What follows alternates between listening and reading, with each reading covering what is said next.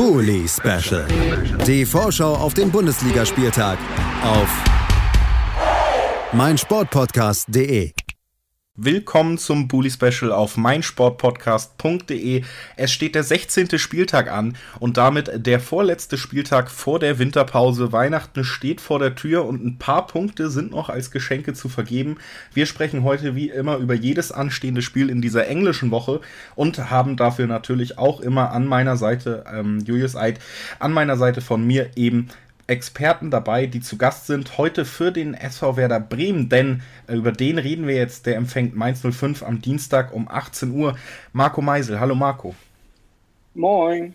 Und auf der anderen Seite von den Hinterhofsängern Jan Budde. Hallo Jan. Gute. Gute zurück.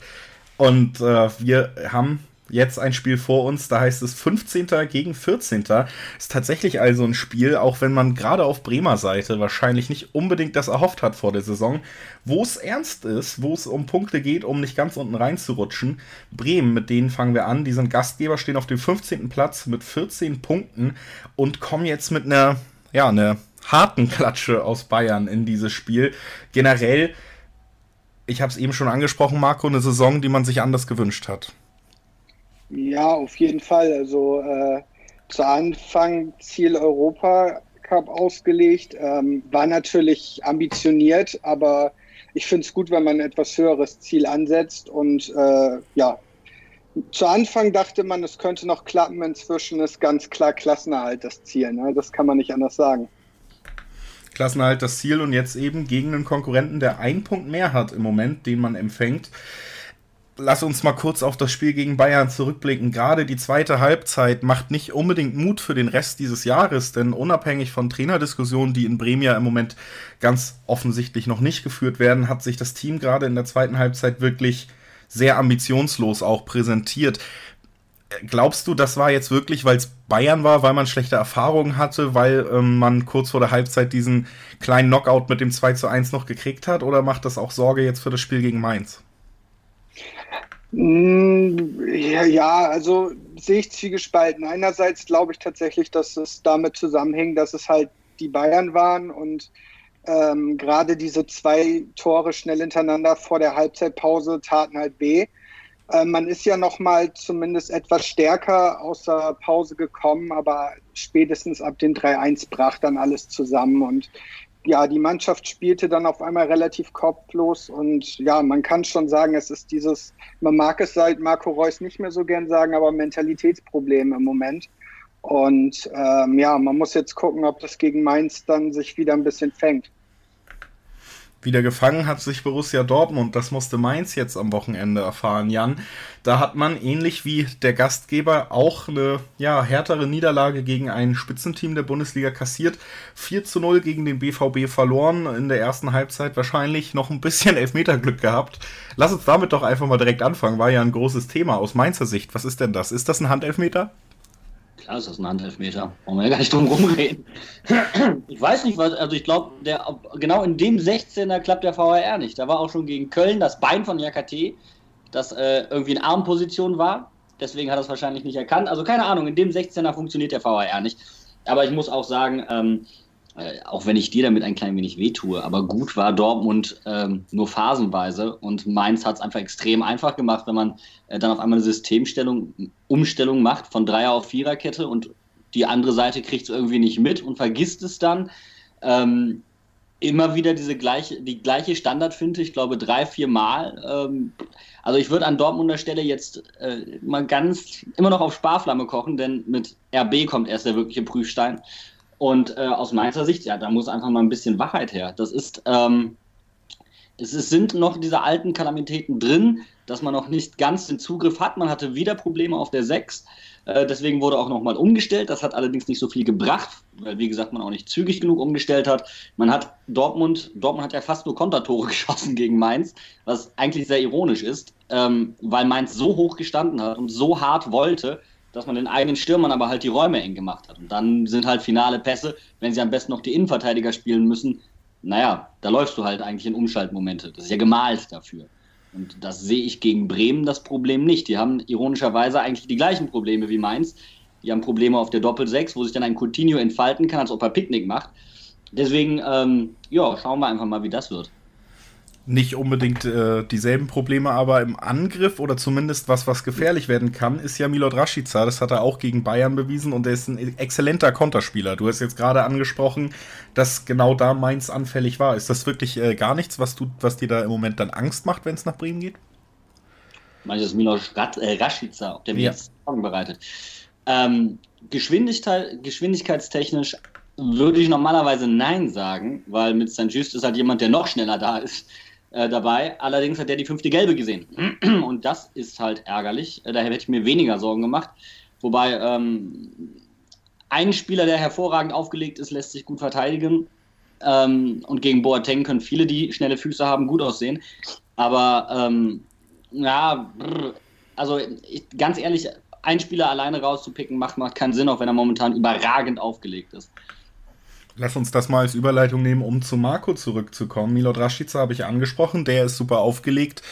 Aber äh, Jan hat es auch angesprochen, danach kommt im Moment nicht so viel bei Bremen. Vor allen Dingen die zweite Reihe. Wenn mal jemand ausfällt, macht Sorgen.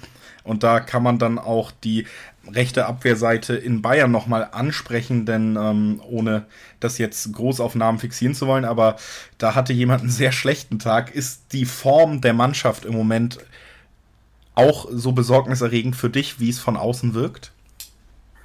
Ja, also die Form insofern, dass wir einfach äh, sehr krasse Verletzungssorgen leider wieder haben. Also wir haben ja die Saison quasi so gestartet, dachten, da kommt jetzt ein bisschen was zurück. Jetzt sind ja wieder einige ausgefallen. Und gerade Lang hat, ja, also Rücklaufen ist was anderes, sag ich mal. Also das Defensivverhalten war wirklich traurig und nach den Umstellungen von den Bayern sah das da schon echt wackelig aus. Und äh, als dann Gebre Selassie auch noch ausgefallen ist, äh, war das gar nichts mehr.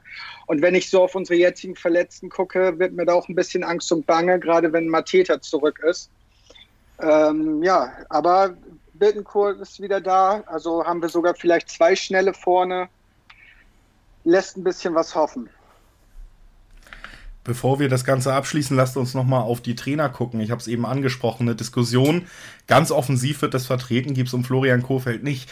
Glaubst du denn, wenn es jetzt so weitergeht, wenn man keine Punkte mehr holt, wenn man tatsächlich vielleicht noch weiter unten reinrutscht, dass es dann doch auch passieren könnte, dass der Trainer mal zur Debatte steht? Ah, ich sehe das eher unwahrscheinlich. Also die Stimmen, die gerade äh, da anfangen nachzurufen, ist ja hauptsächlich erstmal ein bisschen hochgekocht in der Presse und einige wenige in den Social Media. Also grundsätzlich würde ich sagen, äh, ist man in Bremen noch relativ ruhig.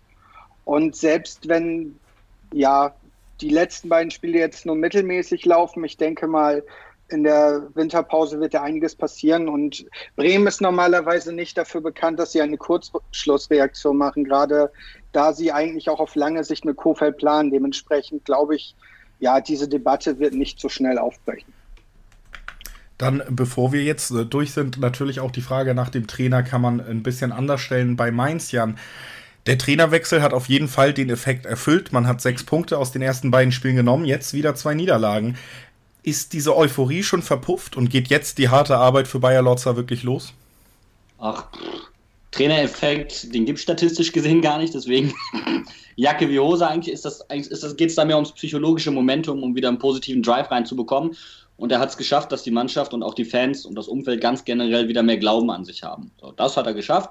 Äh, alles andere muss man da mal gucken. Ich finde es übrigens super, dass in Bremen keine Kurzschlusshandlung wahrscheinlich geschehen wird, weil Kofeld da probiert etwas zu entwickeln, ähnlich wie es auch probiert hat, Sandro Schwarz zu entwickeln. Eine Mannschaft, die viel mit Umschalten spielt, eigentlich mit ein bisschen mehr Ballbesitz auszustatten. Und das ist unfassbar anspruchsvoll. Das gelingt Mannschaften wie äh, RB zurzeit überragend. Ja, das liegt aber dann halt auch an der individuellen Qualität, mit der du auch besser Ballbesitz spielen kannst. Ähm, und Vereine, die sich momentan komplett auf einen Fußball konzentrieren, wie zum Beispiel Augsburg, schauen da momentan ein klein wenig besser aus. Aber ähm, ich bin mir da sicher, dass wenn Kofeld seine Zeit kriegt und man da in Bremen nicht in ein negatives Mindset reinrutscht, dass der sich da auch wieder draus befreien wird. Also da bin, bin ich komplett entspannt. So, Marco, das hört man natürlich gerne. Und die Frage am Ende ist dann, was glaubst du, passiert das gegen Mainz schon, dass sich das Blatt wieder wendet? Wie wird es ausgehen? Äh, das ist eine gute Frage. Also grundsätzlich äh, liegt Mainz uns ja eigentlich, gerade auch im Weserstadion. Ähm, ich glaube aber schon, dass es ein ziemlicher Schlagabtausch und ein ziemliches Kampfspiel sein wird. Deshalb würde ich tippen 3 zu 2 für Bremen. 3 zu 2 für Bremen. Jan, was hältst du da entgegen? Ja, Mainz hatte schon sein Aha-Erlebnis mit dem 5-1 und auch mit dem Sieg gegen Frankfurt. Werder wartet noch auf ein Aha-Erlebnis und Mainz muss einfach ein bisschen im Weserstadion aufpassen, dass sie nicht selbst zum Aha-Erlebnis werden. Sollte das gelingen, sollten sie die Intensität der ersten zehn Minuten mal wirklich länger auf den Platz kriegen, wie gegen Dortmund, dann ähm, sehe ich leider schwarz für Bremen. Weil ähm, dann werden sie einen kleinen Knacks kriegen, sollte mal ein Tor fallen und dann, ja, aber ich tippe mal auf ein solides 1 zu 2. Ein solides 1 zu 2 und dann halte ich mich mal aus der Diskussion ganz schadlos raus und tippe auf ein ja. 2 zu 2 zwischen diesen Kontrahenten. Da finde ich mich einfach in der Mitte wieder. Ich bin ja auch so ein bisschen der Vermittler hier und mache es mir dann ein bisschen einfach. 2 zu 2 mein Tipp, 3 zu 2 von Marco, 1 zu 2 von Jan. So sieht es in diesem ersten Spiel am Bundesligaspieltag 16 aus. Und äh, wir machen gleich weiter mit einem Topspiel, nämlich BVB gegen RB. Jan hat das auch schon so ein bisschen angeteased, da wird es für Borussia Dortmund ernst. Wir reden gleich drüber nach einer Pause. Zuerst bedanke ich mich natürlich aber bei Marco Meisel und bei Jan Budde. Danke, dass ihr da wart. Dankeschön. Ja, Tschüss. Gerne wieder. Ciao. Ciao und bis gleich an alle Hörer. Die komplette Welt des Sports. Wann und wo du willst. Auf meinsportpodcast.de Willkommen zurück im Bully Special auf meinsportpodcast.de. Wir reden über den 16. Spieltag. Wir haben eben über das Eröffnungsspiel um 18.30 Uhr gesprochen. Werder Bremen gegen Mainz 05. Und jetzt sind wir beim ersten Spiel, was am Dienstag um 20.30 Uhr stattfinden wird. Und das ist ein richtiger Kracher. Es ist der erste gegen den dritten. Ein Spitzenspiel von zwei Teams, die sich beide in den letzten Spielen in guter Verfassung präsentiert haben. Der Tabellenerste mittlerweile aus Leipzig in, äh, natürlich noch ein wenig besserer. Und für Dortmund war startet die erste Feuerprobe. Richtig, denn das Duell heißt äh, Dortmund empfängt Leipzig und dafür empfange ich äh, Ronny Moom vom Bullenfunk. Hallo Ronny. Hallo, grüß dich. Und um ein bisschen Eigenwerbung zu betreiben, nehme ich hier mal die Rolle des BVB-Experten ein und verweise auch nochmal auf unseren BVB-Podcast BVBeben auf meinsportpodcast.de. Wenn ihr es mit Dortmund haltet, hört da auch gerne mal rein. Und äh, ja, Ronny, ich habe es gesagt, hier sitzen sich zwei richtige Experten jetzt gegenüber in diesem Take und es steht, es steht ein Spitzenspiel an. Lass uns erstmal mit der generellen Stimmungslage anfangen, bevor wir auf die Daten eingehen, auf die letzten Ergebnisse, auf die Verfassung. Was glaubst du, ähm, oder nicht was glaubst du, sondern freust du dich so sehr aufs Spiel wie ich? Oh ja, also schon am Kribbeln. Also ich darf ja morgen auch wieder Radio machen, Bullenfunk. Und äh, bin schon sehr gespannt. Ähm, was, was jetzt wirklich äh, die Mannschaft leisten kann, weil die letzten Gegner waren ja dann doch eher aus dem unteren äh, Drittel. Und jetzt mal gespannt, was gegen eine Mannschaft wie, wie Dortmund wirklich in, der, in dem Team steckt. Und ich bin echt äh, ein bisschen, bisschen hippelig, äh, schon lange nicht mehr so extrem hippelig gewesen, ja. Bei Dortmund ist es ja auch ähnlich. Auch da gab es jetzt gute Ergebnisse, gerade vor allen Dingen gegen Mainz und gegen Düsseldorf die aber auch nicht äh, so überragend mitgespielt haben in weiten Teilen, dem Team dann entgegenkam. Es gab die Umstellung auf die Dreierkette. Seitdem ist die Stimmung deutlich positiver. Man ist wieder im Soll, was die Leistung angeht. Aber RB Leipzig natürlich jetzt der erste Härtetest und äh, da können wir ja jetzt mal drauf eingehen. Auch der Tabellenerste. Wir haben die letzten Wochen drüber gesprochen, ob es denn irgendwann mal so weit sein könnte, ob es so weit ist. Und jetzt äh, am Wochenende ist es dann passiert. Ja, das ist ja diese Liga, ne? Da kann man ja irgendwie nicht mit allem rechnen. Auch Tippspiel sah wieder ziemlich bescheiden aus am Wochenende. Also, dass die Gladbacher gerade gegen Wolfsburg was liegen lassen, äh, war nicht so zu erwarten. Aber wir nehmen die Tabellenführung natürlich gerne mit in das äh, Spitzenspiel jetzt gegen Dortmund. Und äh, irgendwie ist es ein goldener Herbst gewesen und jetzt da endlich dann auch noch auf Platz 1 zu stehen. Champions League Achtelfinale, die Zulosung mit Tottenham läuft gerade, würde ich sagen. Und äh, ja, wie gesagt, nehmen wir so mit, dass der Gladbach gegen, gerade gegen die Wölfe was liegen lassen hat. Äh, haben wir nicht erwartet, aber gefällt uns natürlich richtig gut. Der erste Platz mit 33 Punkten, Dortmund auf dem dritten mit 29. Das heißt, die Dortmunder können an diesem Spieltag selbst mit einem Sieg auch nicht vorbeiziehen, aber das Feld natürlich noch eine ganze Menge enger machen. Gladbach trifft auf Paderborn, das könnte durchaus ein Sieg für die Gladbacher sein. Also es ist wirklich extrem eng da im Moment oben, was auch, denke ich, dem neutralen Zuschauer Freude bereitet. Ich habe die letzten Spiele schon so ein bisschen angesprochen beider Teams. Dortmund 4 zu 0 gegen Mainz gewonnen, hätte, wenn man Konter konsequenter ausgespielt hätte, auch höher gewinnen können, sogar in diesem Spiel. Und diese Umstellung auf ein 3-4-3 sorgt im Moment für Euphorie bei der Mannschaft. Gerade das Offensivspiel gegen tiefstehende Gegner jetzt, was lange ein Problem von Dortmund war, da scheint man mit diesem System ein bisschen eine Lösung gefunden zu haben. Jetzt kommt aber Leipzig, die nicht tief stehen, die überragend spielen und äh, seit sechs Siegen jetzt in Folge auch die drei Punkte immer weiter einheimsen und sich damit jetzt den ersten Platz verdient haben. Dazu kam, zählt eben auch das 3 zu 0 gegen Düsseldorf am vergangenen Wochenende. Ich würde da Parallelen auch zu dem Spiel von Düsseldorf in Dortmund ziehen und sagen, Düsseldorf im Moment gegen größere Gegner ein Team, was es einem aber auch leicht macht. Ja, aber du hast es ja gerade schon angesprochen. Es ist nicht immer leicht, gegen tiefstehende Gegner dann äh, auch die Lösung zu finden. Und äh, da hat Leipzig durch Nagelsmann nochmal eine richtige Scheibe draufgelegt, weil die Düsseldorfer, ich weiß nicht, wie es gegen, gegen Dortmund war, aber die haben sich echt da mit äh, zehn Mann an den eigenen Strafraum zurückgezogen und haben in der ersten Halbzeit bis auf die eine Chance, die sie da an den Pfosten setzen, auch äh, wirklich nicht viel fürs Spiel gemacht. Und da musste dann, das habt ihr, glaube ich, auch mit erfahren, äh, wirklich erstmal die Lücke finden und den Platz und die Idee, äh, dort äh, durchzustoßen und auch äh, ein Tor zu schießen, weil äh, das nicht so das Einfachste ist. Verteidigen können die irgendwie alle. Verteidigen können alle, aber gegen die beiden Teams, die wir jetzt hier aufeinandertreffen sehen, im Moment nicht so gut. 4 zu 0 Dortmund gewonnen, 3 zu 0 Leipzig gewonnen, davor auch die Spiele überzeugend viele Tore geschossen. Ich es besteht natürlich immer die Möglichkeit, dass die Erwartungen an solche Spiele dann zu hoch gesetzt sind und dass es deutlich unspektakulärer wird. Ich habe die Umstellung auf die Dreierkette angesprochen, die Dortmund gerade offensiv sehr viel mehr Sicherheit gegeben hat. Favre hat es bei der Pressekonferenz äh, schon gesagt, es ist jetzt nicht in Stein gemeißelt, dass Dortmund kein anderes System mehr spielen kann.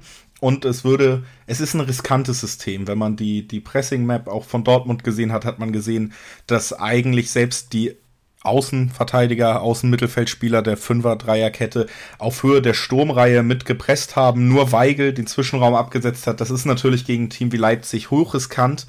Und äh, da kann ich mir vorstellen, dass es am Ende vielleicht doch zu einer eher unspektakulären Rückkehr zur Viererkette mit zwei Sechsern kommt und dann ähm, Leipzig und Dortmund sich eher belauern werden. Wäre meine Worst-Case-Vorstellung von diesem Spiel. Wie ist, wie ist die Stimmung bei dir vor dem Spiel? Glaubst du, es, es wird wirklich so spektakulär, wie viele hoffen, wie man auch natürlich auch zu Recht hoffen kann? Ja, ich wünsche mir natürlich auch diesen Schlagabtausch. Ne? Also ich nehme lieber ein 3-3 oder ein 4-3 für uns in dem Fall, als äh, dann vielleicht ein dreckiges 1-0, wo es wieder bis zur 96. Minute mit Zittern verbunden ist. Ähm, würde natürlich das mehr Spaß machen, aber wie du schon sagtest, ich kann mir auch vorstellen, dass äh, Favre da wieder zu seinem defensiven Part zurückgeht. Bei Nagelsmann kann ich mir das irgendwie nicht vorstellen. Der kann, glaube ich, nur offensiv. Das ist, glaube ich, auch das, ähm, was man in den letzten Spielen gesehen hat. Gerade gegen Paderborn und dann irgendwann versucht, defensiv und auf äh, Verwalten zu schalten. Dann klappt das eher weniger. Da geht nur nach vorne. Und die sind, glaube ich, auch mega in Form gerade. Äh, wie gesagt, du, du hast es ja gerade schon an, an, angedeutet. Kann ja beides passieren. Das, das ist dann am Ende vielleicht äh, irgendwie 0-0 oder ein 1-1 mit zwei äh, Strafstoßentscheidungen gibt oder es gibt einen wirklichen Schlagabtausch, wo es am Ende acht, neun Tore im Spiel gibt. Das wird uns natürlich allen besser gefallen, glaube ich, auch den da draußen. Das glaube ich auch. Ich glaube auch, wie gesagt, dass beide Teams das Potenzial haben. Dortmund hat es jetzt in den letzten Spielen unterstrichen, was da dann doch an Qualität und Spielfreude ist. Leipzig tut es sogar schon ein bisschen länger. Wir haben über Timo Werner hier schon im Bully-Special geredet, der natürlich im Moment noch so ein bisschen herausragt. Aber die ganze Offensive funktioniert. Das äh, zentrale Mittelfeld von Leipzig funktioniert hervorragend unter Nagelsmann. Man hat diesen, diesen äh, nächsten Schritt auch in Richtung Ballbesitz, Fußball in Richtung Dominanz, den man sich von Nagelsmann erhofft hat, relativ schnell absolviert, würde ich behaupten. Ja, das ging überraschend schnell. Ne? Also äh, hat zwar diese kurze Phase gehabt, wo es mal äh, Freiburg-Niederlage, Schalke-Niederlage gab und dann die zwei Unentschieden danach noch. Ähm, da hatte man schon gedacht, okay, ist vielleicht doch ein bisschen zu schnell alles zu gut gelaufen, aber vielleicht war das auch der richtige Weckruf. Äh, seitdem funktioniert das noch ein Tick besser, auch gerade unsere Außenverteidiger mit Klostermann und Halzenberg. Und dann weiß ich nicht, was er mit Konrad Leimer gemacht hat. Der galt ja auch schon so ein bisschen als ähm, Missverständnis äh, in Leipzig, aber der hat ja gerade eine mega überragende Form und Dreh- und Angelpunkt und macht Kampel vergessen. Das darf man auch nicht vergessen, der ist ja gar nicht dabei. ja, und selbst Ilzanger hinten in der Innenverteidigung hat einen enormen Sprung gemacht. Also der Julian Nagelsmann hält, was er verspricht, der macht die Spieler echt nochmal besser. Selbst den Timo Werner, 15 Tore äh, zu dem Zeitpunkt und 21, glaube ich, äh, Scorerpunkt oder 22 sogar mittlerweile. Das hatte er noch nie und äh, das ist ganz sicher ähm, dem Julian auch äh, zuzuschreiben. Da brauchen wir gar nichts, brauchen wir gar nicht drum reden. Und die nächste Champions League-Runde gibt es auch, auch für beide Kontrahenten, die hier aufeinandertreffen. Du hast schon angesprochen, Tottenham wurde heute Leipzig zugelost und Dortmund trifft auf den Ex-Trainer Tuchel. Auch ein sehr spannendes Los für die Dortmunder. Natürlich ein Team, in, bei dem man nicht als Favorit ins Rennen geht, wenn man sich alleine die Qualität der Offensivreihe anguckt, was aber sehr viel Druck hat in der Champions League und was auch nicht zu dem also es ist zumindest nicht Liverpool, um es mal aus Dortmunder Fansicht zu sehen, was die Auslosung angeht. Also ein Los, was glaube ich dennoch ein spannendes und ein schönes ist und was man sich auch erhofft, wenn man Champions League spielt. Jetzt ist es die erste K.O.-Runde für Leipzig in der Champions League und äh, mit Tottenham kommt auch jemand wie Mourinho, also ein großer Name, ein Team mit großen Namen, Harry Kane, ganz vorne natürlich mit dabei. Wie, wie schätzt du euer Los ein? Wie ist die Stimmung nach der Auslosung heute? Also ein sehr interessantes und spannendes Los, natürlich nach London zu fahren und dann gegen Tottenham. Ähm, die Tottenham-Fans, wenn man da mal in den sozialen Medien schaut, die äh, nehmen es eher als Glückslos und gehen davon aus, dass er schon gewonnen ist. Ähm, das kann uns sicherlich entgegenkommen, wenn man da vielleicht nicht äh, der Favorit ist. Und dann ist natürlich äh, diese Konstellation Mourinho, der alte Hase, der schon alles gewonnen hat. Ich habe heute irgendwo eine Statistik gelesen, als er mit Kicken aufgehört hat, ist Julian Nagelsmann gerade geboren und die Firma Red Bull wurde gerade gegründet. Also da sieht man auch, dass das wieder auch dann Generationsaufeinandertreffen äh, ist, ähnlich wie mit Funke jetzt am Wochenende. Und äh, da bin ich echt mal gespannt, was da passiert. Ich denke mal, wir sind nicht chancenlos gegen Tottenham. Da ist sicherlich was machbar. Aber das, äh, das wären zwei, zwei richtig harte und äh, gute Spiele. Also und man ist das erste Mal im Achtelfinale. Das ist auch sowas. Äh, ich bin ja nun vom ersten Tag an mit dabei. Und jetzt dann da wirklich im Achtelfinale der Champions League mit im Stadion zu stehen, das wird auch nochmal in Kribbeln und Gänsehaut. Und das geht, glaube ich, allen Fans in Leipzig so.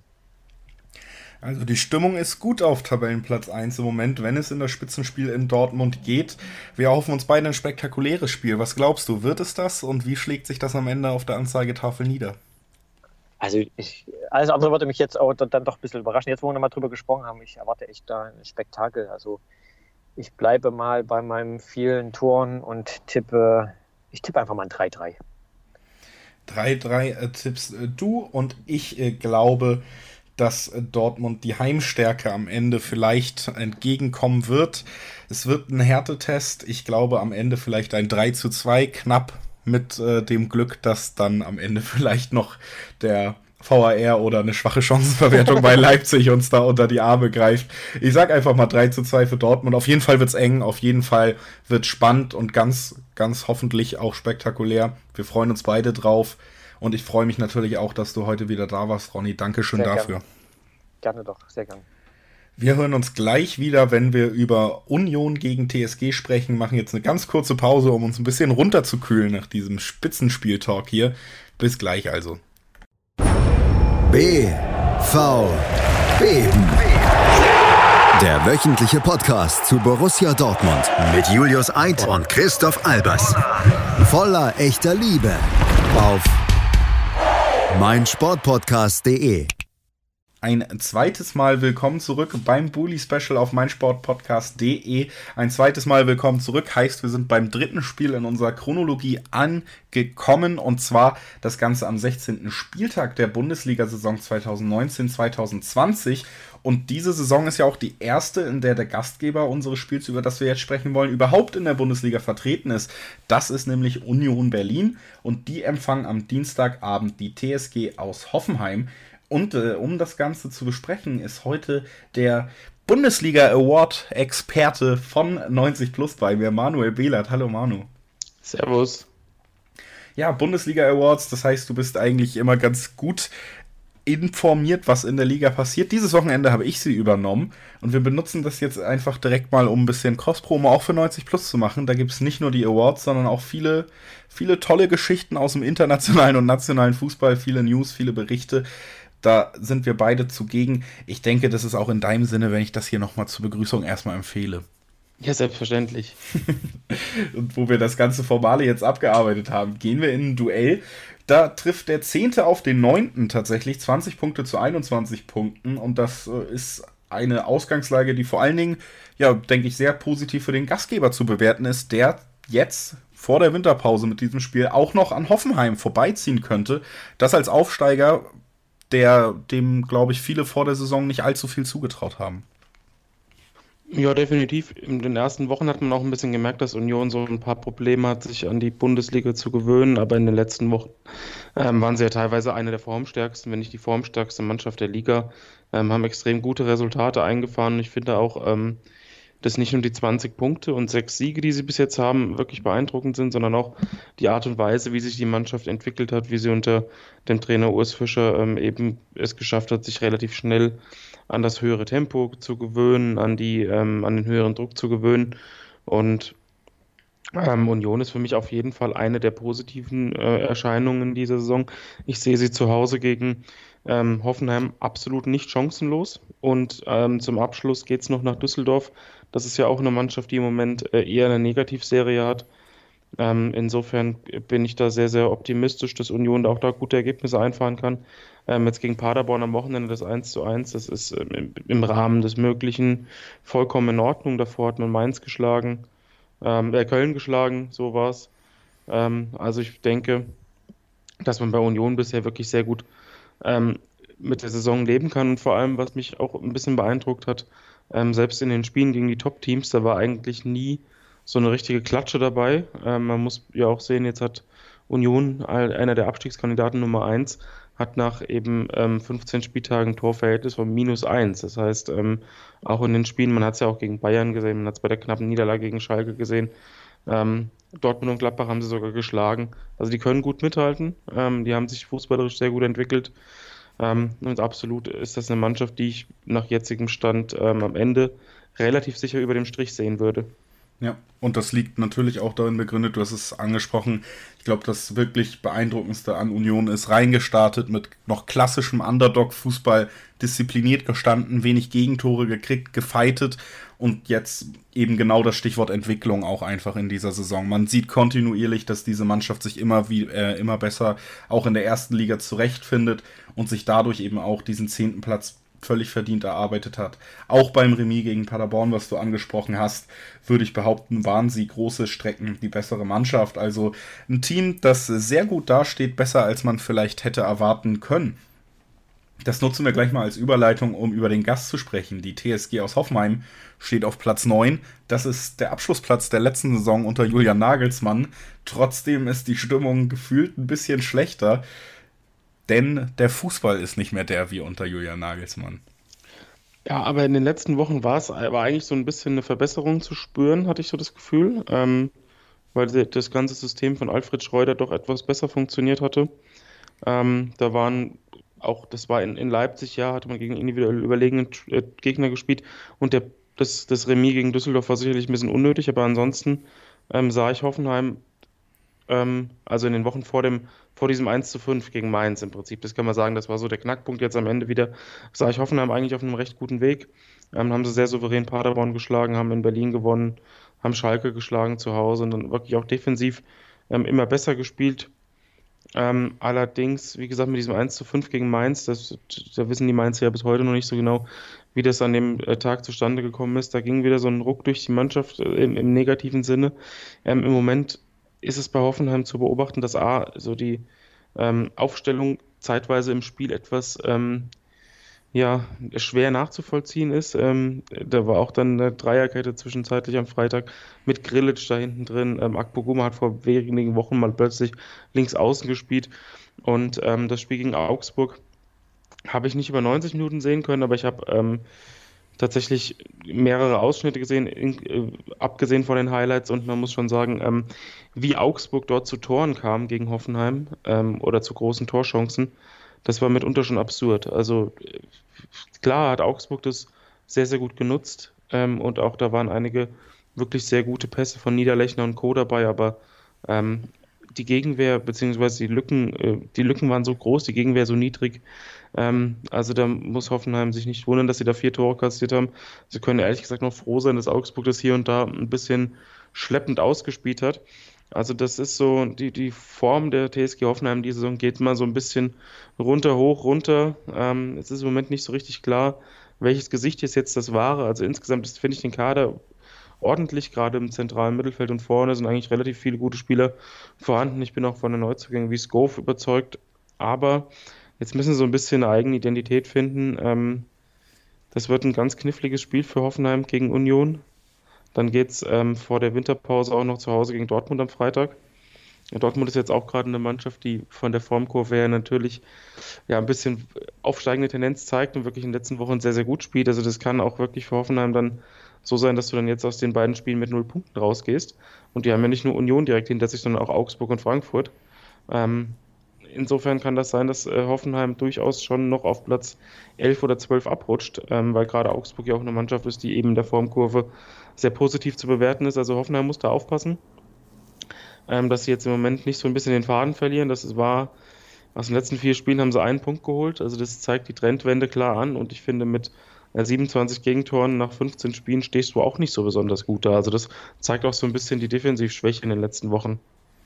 Teilweise wirre Aufstellungen, jetzt Defensivschwäche, die eigentlich, du hast ja angesprochen, zuvor gab es eine Siegesserie mit fünf Siegen in Folge vor diesem Mainz-Spiel, die tun auch sehr gut immer noch in der Tabelle. Jetzt, wenn man die nicht so am Stück gehabt hätte, wäre es noch ein bisschen bitterer. Aber vieles, was irgendwie im Argen liegt, man sucht noch die Identität unter dem neuen Trainer. Glaubst du, wenn jetzt tatsächlich diese nächsten beiden Spiele auch noch in die Hose gehen sollten, dass Hoffenheim mit dem neuen Trainer so ein, so ein Ort ist, wo es dann auch doch mal zu Diskussionen kommen könnte, ob man da im Sommer auf der Trainerbank die richtige Entscheidung getroffen hat? Das kann durchaus sein, dass man das intern diskutiert, aber nach außen hin ist es in Hoffenheim ja häufig sehr ruhig.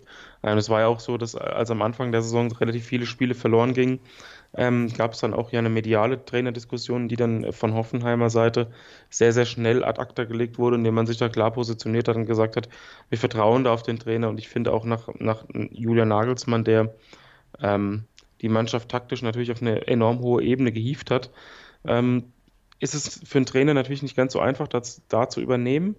Ähm, deswegen bin ich ein klarer Fürsprecher ähm, dafür, dann in der Winterpause nochmal in Ruhe eine Vorbereitung äh, dem Trainer zu geben und zu sagen, okay, das lief bis jetzt gut, das lief nicht gut, das können wir eventuell ändern. Ähm, so können wir dann die Mannschaft darauf vorbereiten.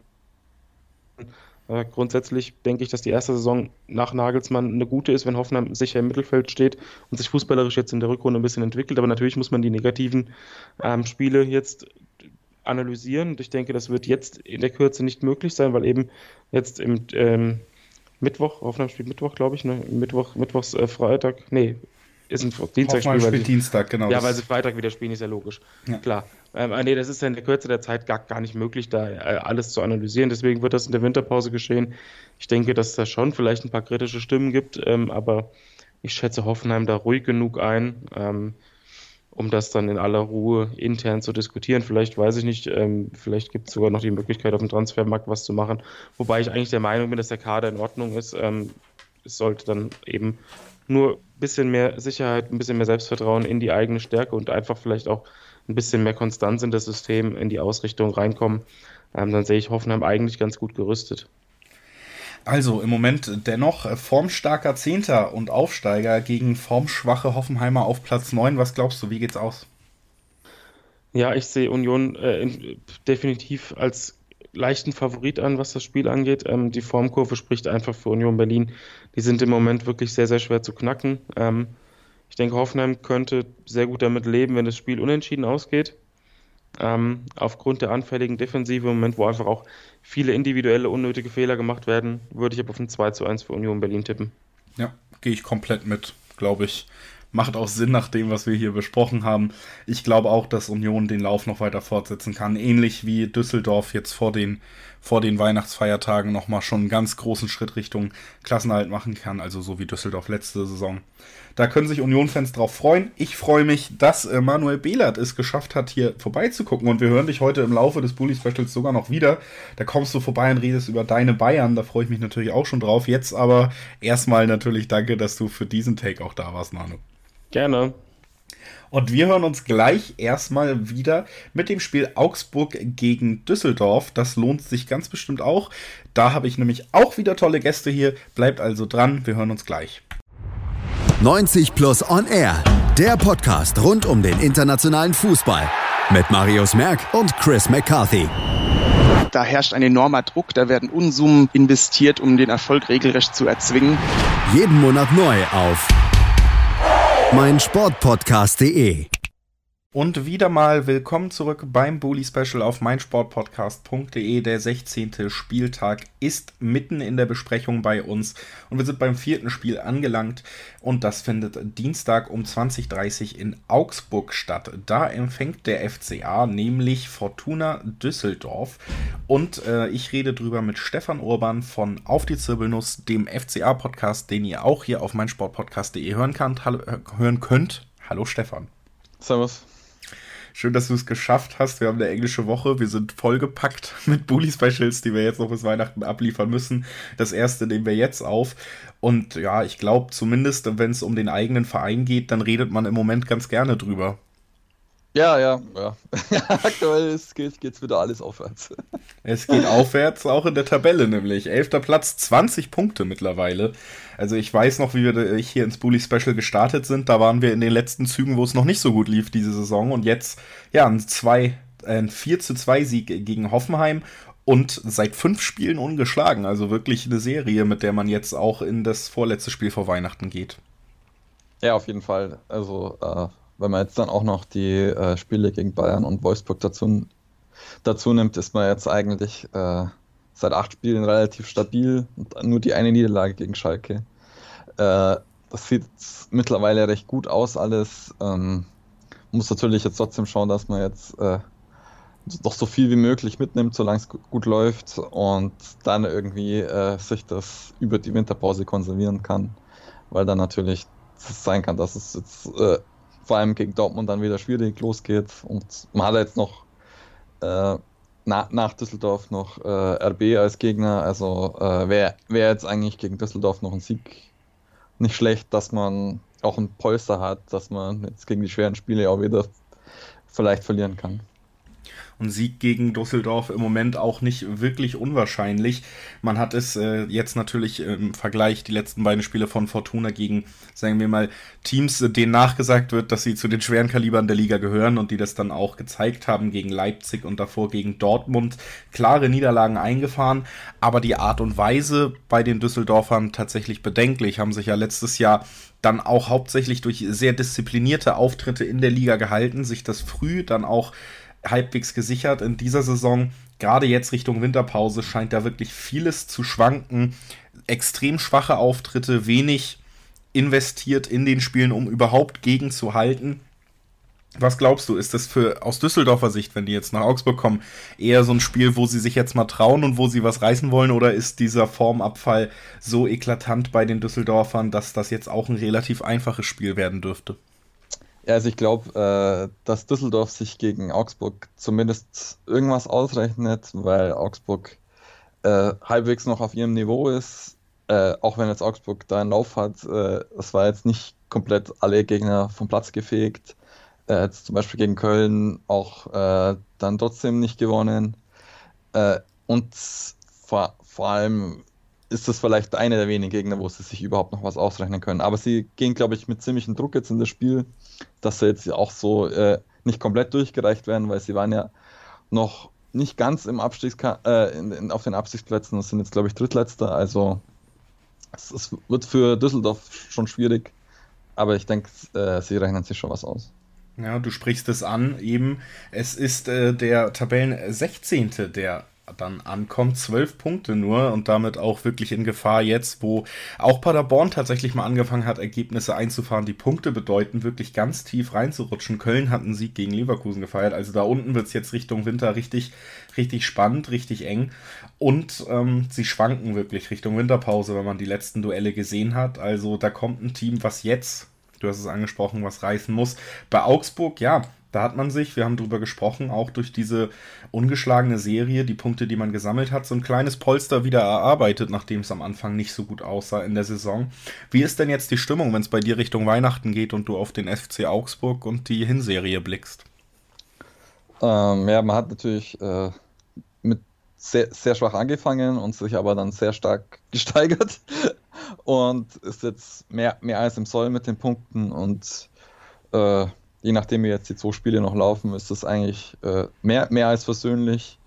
Und um, wenn man die Form jetzt über, über den Winter halten kann, kann man sich da äh, zumindest im gesicherten Mittelfeld vielleicht bis zum Ende der Saison aufhalten und hat dann nicht so viel mit dem Abstiegskampf zu tun, aber ich glaube, man darf natürlich nicht die, äh, den Fehler machen und jetzt dann das Träumen anfangen. Also wenn man jetzt natürlich gegen Düsseldorf gewinnt und die ein oder anderen vor uns verlieren, dann bist du vielleicht 8., 9. Platz und der ein oder andere denkt schon Europa. Das darf man natürlich jetzt noch nicht machen. Das sollte man noch nicht tun, aber auch die Spieler alle in guter Form und ein, wir können ja auch immer mal Spieler herausheben, der mir in den letzten Wochen sehr gut gefallen hat, war äh, Florian Niederlechner. Der scheint war immer schon ein Spieler, den man auch bei Freiburg auf dem Zettel hatte, der dann auch viel Verletzungspech hatte, jetzt tatsächlich im System sehr gut angekommen zu sein. Wir haben im Zusammenhang mit Gregoritsch schon öfter mal drüber geredet, dass Niederlechner vielleicht der Spieler ist, der die Rolle im Augsburger System besser ausführen kann. Und ich würde sagen, da kannst du mir natürlich gerne widersprechen, aber das hat sich bis jetzt dann auch in den letzten Spielen stark bewiesen. Ja, Niederlechner war auf jeden Fall der König Königstransfer. Äh, ist auch ein Grund, wir sind wieder raus, warte.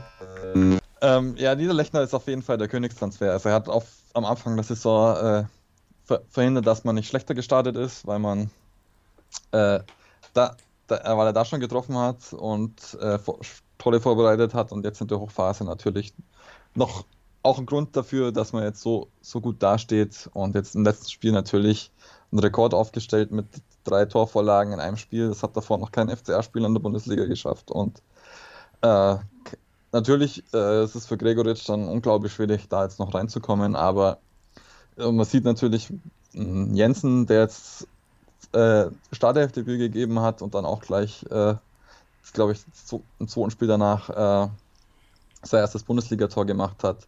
Äh, es gibt Chancen im Kader und ich denke, äh, außer wenn er jetzt rotiert wird, was jetzt äh, Schmid angekündigt hat, wird es schwierig für Gregoritsch überhaupt noch zu, reinzukommen. Das ist also alles äh, ganz rosig im Moment beim FC Augsburg und so wird wahrscheinlich auch dein Tipp ausfallen. Wir haben ja auch über Düsseldorf gesprochen, bei denen es ganz anders aussieht. Was glaubst du, wie wird der FCA den 16. Spieltag dann am Ende bestreiten? Also jetzt habe ich, glaube ich, diesmal eine Chance, dass sie zu Null spielen und gewinnen. Ich tippe mal 2 zu 0.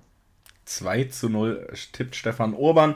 Ich gehe da mit und würde sogar sagen, es wird ein 3 zu 0. Fortuna hat mir in den letzten Spielen wirklich auch als neutraler Beobachter Sorgen bereitet, kam überhaupt nicht in irgendeine Lage, ein Spiel mitzubestimmen und äh, Augsburg, wie wir gerade besprochen haben, in guter Form. Das sollte ausschlaggebend sein, um dann einen ungefährdeten Sieg einzufahren und dann eben Richtung letzter Spieltag RB zu gehen mit mindestens 23 Punkten, wenn es so kommt, wie wir vorher gesagt haben.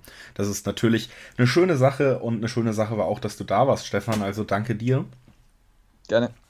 Und äh, wir reden gleich dann weiter über das nächste Spiel. Das ist Bayern 04 gegen Hertha BSC Berlin. Bleibt also dran und bis gleich. Zirbelnuss ist eine Wappenfigur in Form des. Auf die Zirbelnuss. Der FC Augsburg Talk. Wer ist gegangen, wer ist gekommen? Transfers, die Spiele oder Fangefühle.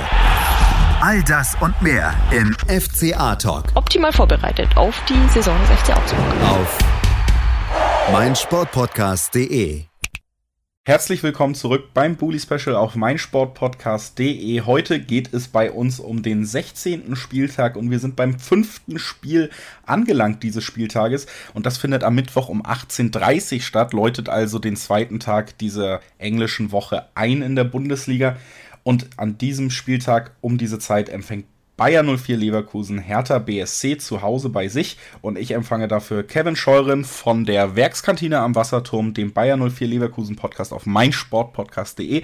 Hallo Kevin. Auch zu Hause bei sich. Hallo Julius. Auch zu Hause bei sich ist Kevin. Schon mal sehr schön.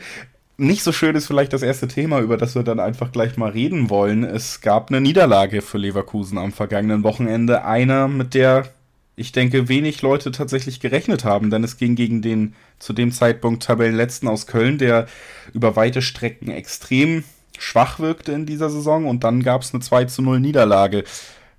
Woran lag's?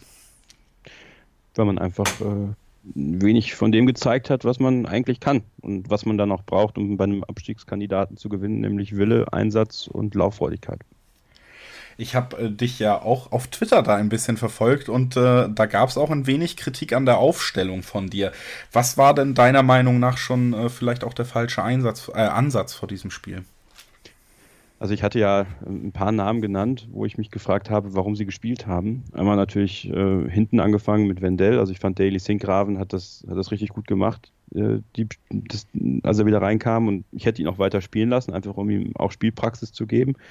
Vielleicht sagt Peter Bosch, okay, er hat noch nicht so viel Fitness, dass er wirklich irgendwie zwei, drei, vier Spiele mal von Anfang an spielen kann. Ähm, dann ein bisschen weiter vorne ähm, finde ich halt Kai Havertz, ja, also es ist, ist ein Graus mit ihm aktuell. Also ich verstehe nicht, warum er spielt. Ähm, und dann auch noch in so einem komischen Mischwechselsystem mit Nadim Amiri, wo er immer mal wieder auf Außen, immer mal wieder innen spielt und keiner so richtig wusste, wo er spielen sollte. Ähm, allgemein hat mir dieses asymmetrische System, was er jetzt hat spielen lassen gegen Köln, überhaupt nicht gefallen. Das war auch für mich der falsche Ansatz. Das kannst du meiner Meinung nach gegen eine spielerisch bessere Mannschaft eher machen als gegen Köln. Da kannst du wirklich mit dem spielen, was du auch gewohnt bist aus den letzten Wochen.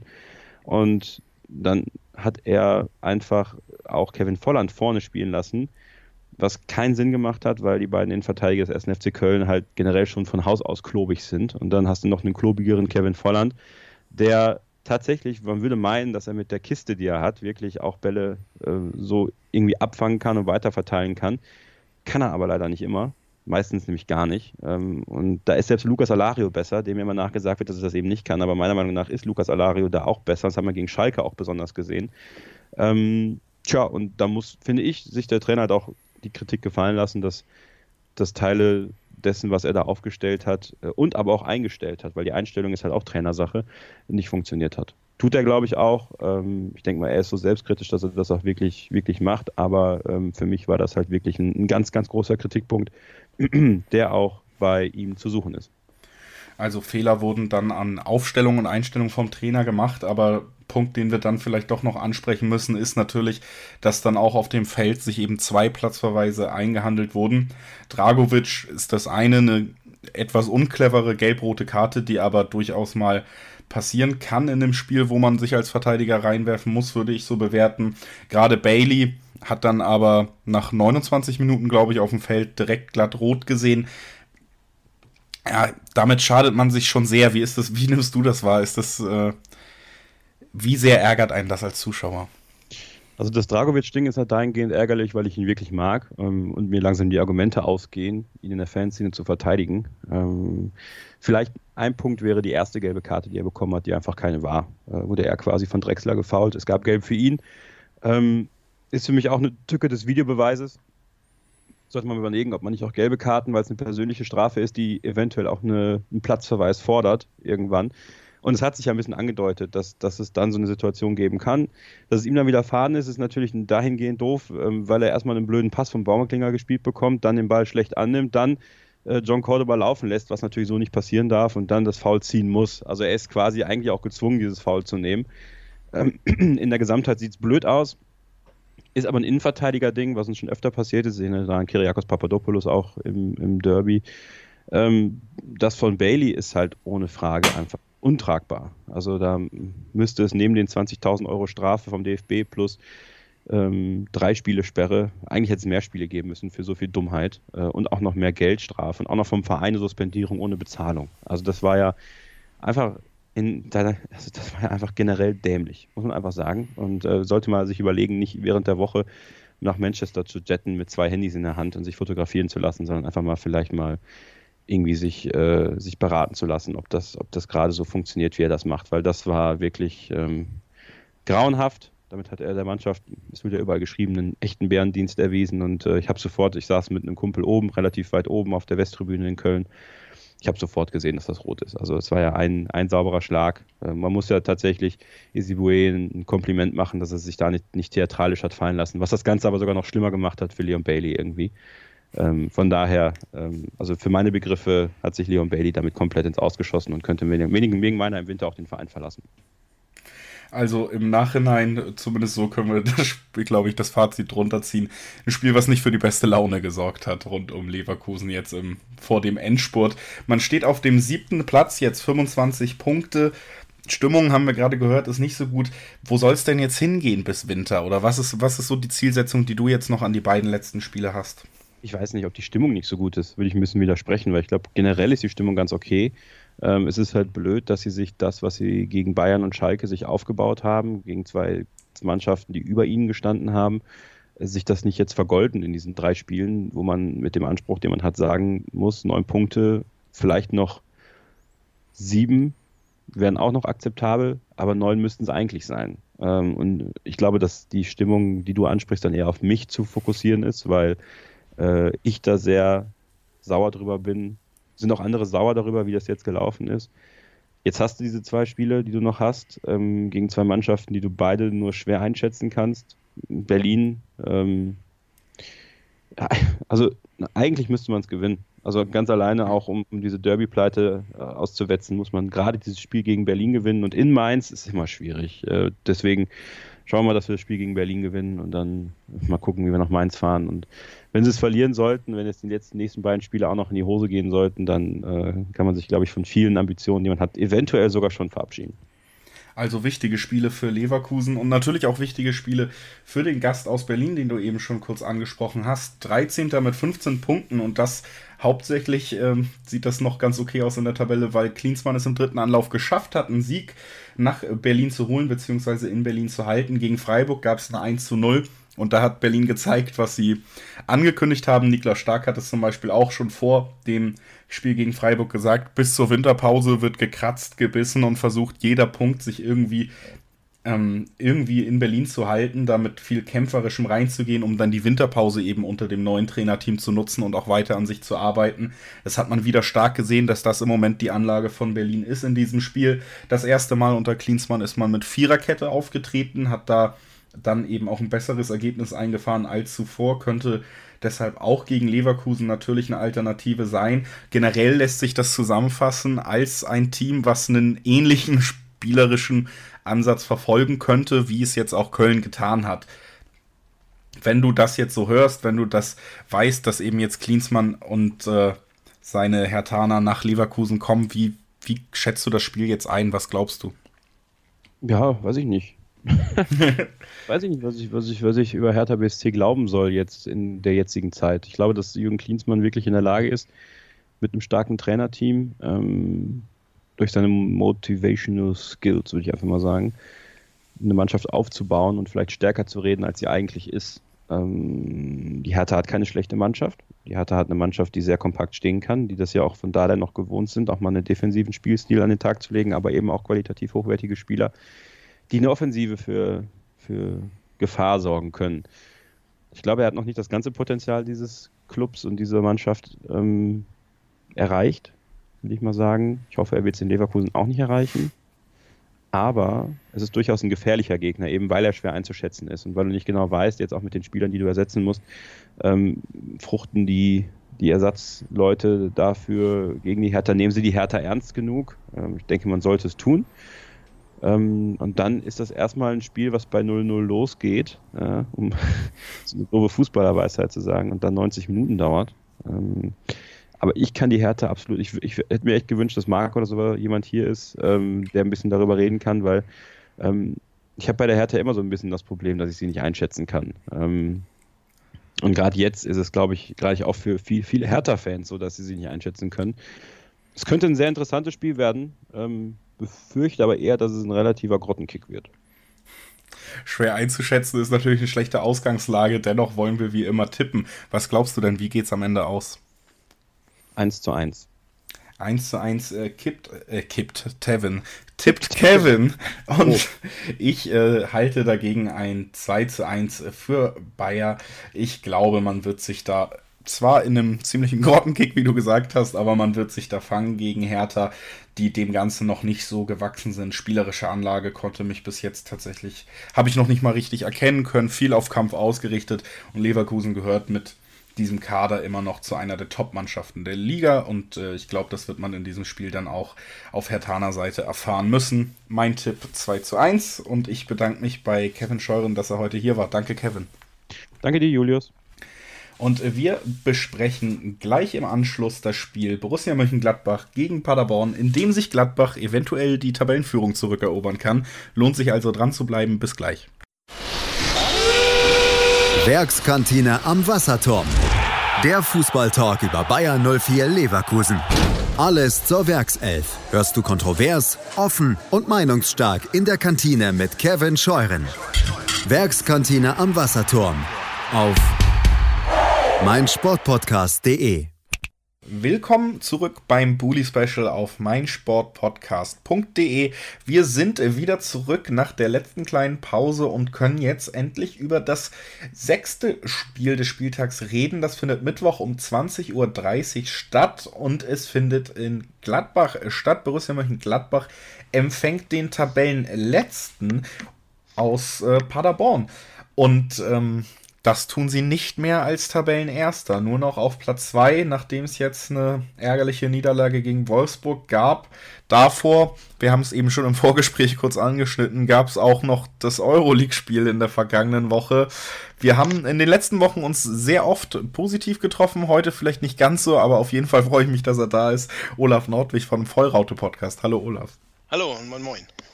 Ja, ich habe es ein bisschen in der Einleitung gesagt. Möchtest du direkt mal zur, zur Stimmung in Gladbach jetzt Stellung beziehen? Ja, es ist ähm, natürlich gemischte Gefühle. Also man, natürlich, es war eine wunderschöne Zeit, Tabellenführer zu sein und von oben sozusagen zu grüßen und ähm, sozusagen ausgehungert von, der, von solchen Erfolgen ist es natürlich hervorragend, aber alle wussten, die Zeit ist irgendwann vorbei. Ähm, Leipzig macht zurzeit einen sehr starken Eindruck und ähm, ja, das ist, gehört dazu ähm, dass es halt passiert. Und klar, die beiden Spiele, wir haben auch drüber gesprochen in den letzten Wochen, dass auch ein bisschen das Spielglück für uns heute war, also auch zum Beispiel gegen Bayern oder sowas, ähm, dass Martinez da in der letzten Minute diesen, diese Grätsche macht oder sowas. Und in den beiden Spielen fehlte uns das Spielglück. Also wir haben super gespielt gegen Istanbul in der Europa League, hätten das hätten wir das zweite, dritte Tor gemacht, das locker drin war, dann wäre, hätte niemand drüber gesprochen und dann äh, wurde es halt kritisch zu Ende. Also sprich ein bisschen die, die Kraft ließ nach und dann das 2 zu 1 in der letzten Minute oder vorletzten Minute. Unser Ball dann in den Pfosten. Ne? Wir haben da ja noch eine Chance zum Ausgleich, dass alles wieder gedreht hätte. Ja, und auch das gleiche jetzt gegen Wolfsburg. Also ähm, will nicht lamentieren, dass beide Tore möglicherweise irregulär waren. Oh, schwieriges Wort um die Uhrzeit. Ähm, aber ähm, ja, und war keine gute Partie unbedingt von uns. Ende fehlte auch die Kraft und dann so ein Glückstreffer. Ähm, ja, aber das gehört dazu. Also da muss die Land die Mannschaft ist immer noch in der Lernphase, ähm, mit Trainer zusammen zusammenzuwachsen und es ist jetzt die Herausforderung aus solchen Nackenschlägen, die beide diese Konsequenz haben, ausscheiden aus der Europa League, Verlust der Tabellenführung in der Bundesliga, daraus jetzt zu lernen und, und den nächsten Schritt zu gehen. Und, und von daher sehe ich es halt auch positiv. Wir wussten alle, dass das kommen musste, so, so eine Rückschläge. Und ähm, gut, dass wir es jetzt noch äh, vor der Winterpause haben. Wir können es noch wieder gut machen, verarbeiten und dann hoffentlich äh, weiter angreifen. Ja, und es geht jetzt gegen den äh, Tabellenletzten aus Paderborn und gleichzeitig hat man auch die Chance, sollte ähm, Leipzig verlieren in Dortmund, was äh, unwahrscheinlicher ist, äh, was wahrscheinlicher ist als in den, an den Spieltagen zuvor, wenn man sich den Spielplan der Leipziger angeguckt hat, kann man sich tatsächlich die Tabellenspitze ja auch direkt wieder erobern. Das sollte, denke ich mal, auch noch eine Zusatzmotivation sein. Lange haben wir uns geziert dabei und äh, letzte Woche ist dann das erste Mal so das Wort gefallen, ja, vielleicht Herbstmeisterschaft. Jetzt, ja, gut, da hat man gesehen, dass Vorsicht dann auch manchmal vielleicht ähm, ja. die bessere Wahl ist, aber klar, ähm, hoff, ist das noch so eine Hoffnung, die man natürlich jetzt auch noch mitträgt? Oder so wie du jetzt gesagt hast, nö, Boden der Tatsachen, mal gucken, dass wir irgendwie unter die ersten vier kommen am Ende? Ja, ich denke mal, also man muss sich auch, um zu wachsen, muss man sich auch höhere Ziele setzen. Also ähm, und dazu gehört für mich natürlich auch, wenn man jetzt die, die, die Chance hat, noch Herbstmeister zu werden. Es sind noch zwei Spiele. Ähm, wie du schon sagst, wenn der Ballverein aus Dortmund mal endlich mal liefert, ähm, dann könnten wir, könnte, könnte die, die Position für uns wieder besser werden. Ähm, Aber natürlich, das ist jetzt dann auch weiterhin nur eine Momentaufnahme. Die Herbstmeisterschaft zählt nichts. Man qualifiziert nicht als, sich nicht als Herbstmeister für die Champions League oder sonstige Geschichten, sondern ähm, wenn man danach alle Spiele verliert, kann man vielleicht sogar noch absteigen. Ähm, okay, ist unrealistisch, aber ähm, von daher, ja, es ist ein, ist ein Traum. Das ist einfach mal so, so ein Statement in die Winterpause zu gehen. Ähm, aber am Ende zähl, ähm, äh, zählt es und da ist natürlich Qualifikation für Europa am Ende der Saison immer noch das, das große Ziel. Ja, da unterscheidet man sich auf jeden Fall äh, von dem Gegner, der jetzt eben anreisen wird. Paderborn hatte es letztes Wochenende, also da ging es auch wieder einen Platz nach unten und auch äh, signifikant eben, hat es letztes Wochenende geschafft, die rote Laterne tatsächlich mal abzugeben, an Köln vorbeigezogen. Diesem Wochenende, am vergangenen Wochenende, haben die Kölner dann gewonnen und ähm, Paderborn hat unentschieden gegen anderen Aufsteiger, gegen Union Berlin gespielt und damit äh, die rote Laterne wieder. Also ein kurzer Ausflug, äh, ein Platz nach oben, anders als es bei Gladbach jetzt der Fall war, die ja lange an der Spitze gestanden haben, geht es da ums reine Überleben bei Paderborn. Was man aber denen zugutehalten muss, auch gegen Union, da waren sie tatsächlich äh, nicht das bessere Team und haben es hingekriegt, einen Punkt mitzunehmen. Und das war ja eigentlich lange die große Schwäche von Paderborn. Selbst wenn man besser war, hat man nichts Zählbares mitgenommen. Und ja, so langsam scheinen sie dann doch in der Liga auch so ein bisschen angekommen zu sein. Wie schätzt du Paderborn jetzt ein, wenn sie nach Gladbach kommen? Ja, also es ist natürlich in der ganzen Gesamtsituation, wir sozusagen jetzt, nennen wir es mal angeschlagen, nach diesen beiden Last-Minute-Niederlagen, sozusagen ein bisschen Zweifel in der Mannschaft vielleicht, werden wir sehen. Und aber auch selbst, das, wie du sagtest, Paderborn nach dem Unentschieden in Dortmund, ähm, haben sie gezeigt, sie spielen einen gefährlichen Fußball, auch mit ihren äh, schnellen Kontern und, und, und so weiter. Ähm, jetzt gegen Union, wie du sagst, sie fangen an zu punkten und, und es, ist, es, ist, es gibt einfach keinen leichten Gegner. Also, ähm, es gibt, wir schießen halt keinen Gegner mit 6-1 aus, aus dem Stadion, also seltener als es an, manche andere Mannschaften tun. Ähm, dazu gehört eine viel, viel muss da zusammenkommen. Und von daher ist es für mich es ist, ein, ist ein richtungsweisendes Spiel, wie, man, wie die Mannschaft sozusagen diese, diese Rückschläge jetzt verarbeitet wie man jetzt sich wieder voll auf das konzentriert, ähm, wieder so ein bisschen die Leichtigkeit wieder reinbekommt. Und da ist Paderborn einerseits ein guter Gegner, aber natürlich auch ein schwieriger Gegner. Und natürlich, wo sagt, ja, das ist ein Leichtgänger, ge äh, gewinnt man sofort. Wenn man mit diesem Ansatz rangeht, ähm, dann wird es noch schwieriger, weil man dann sie unterschätzt. Und das darf halt alles nicht passieren. Und von daher ähm, sehe ich das ein, ein sehr, sehr, gute, also ein sehr gutes, sehr gute Herausforderung für die Mannschaft jetzt. Wer kann denn diese Herausforderung bestreiten auf Gladbacher Seiten? Wie sieht es personell aus vor diesem Duell?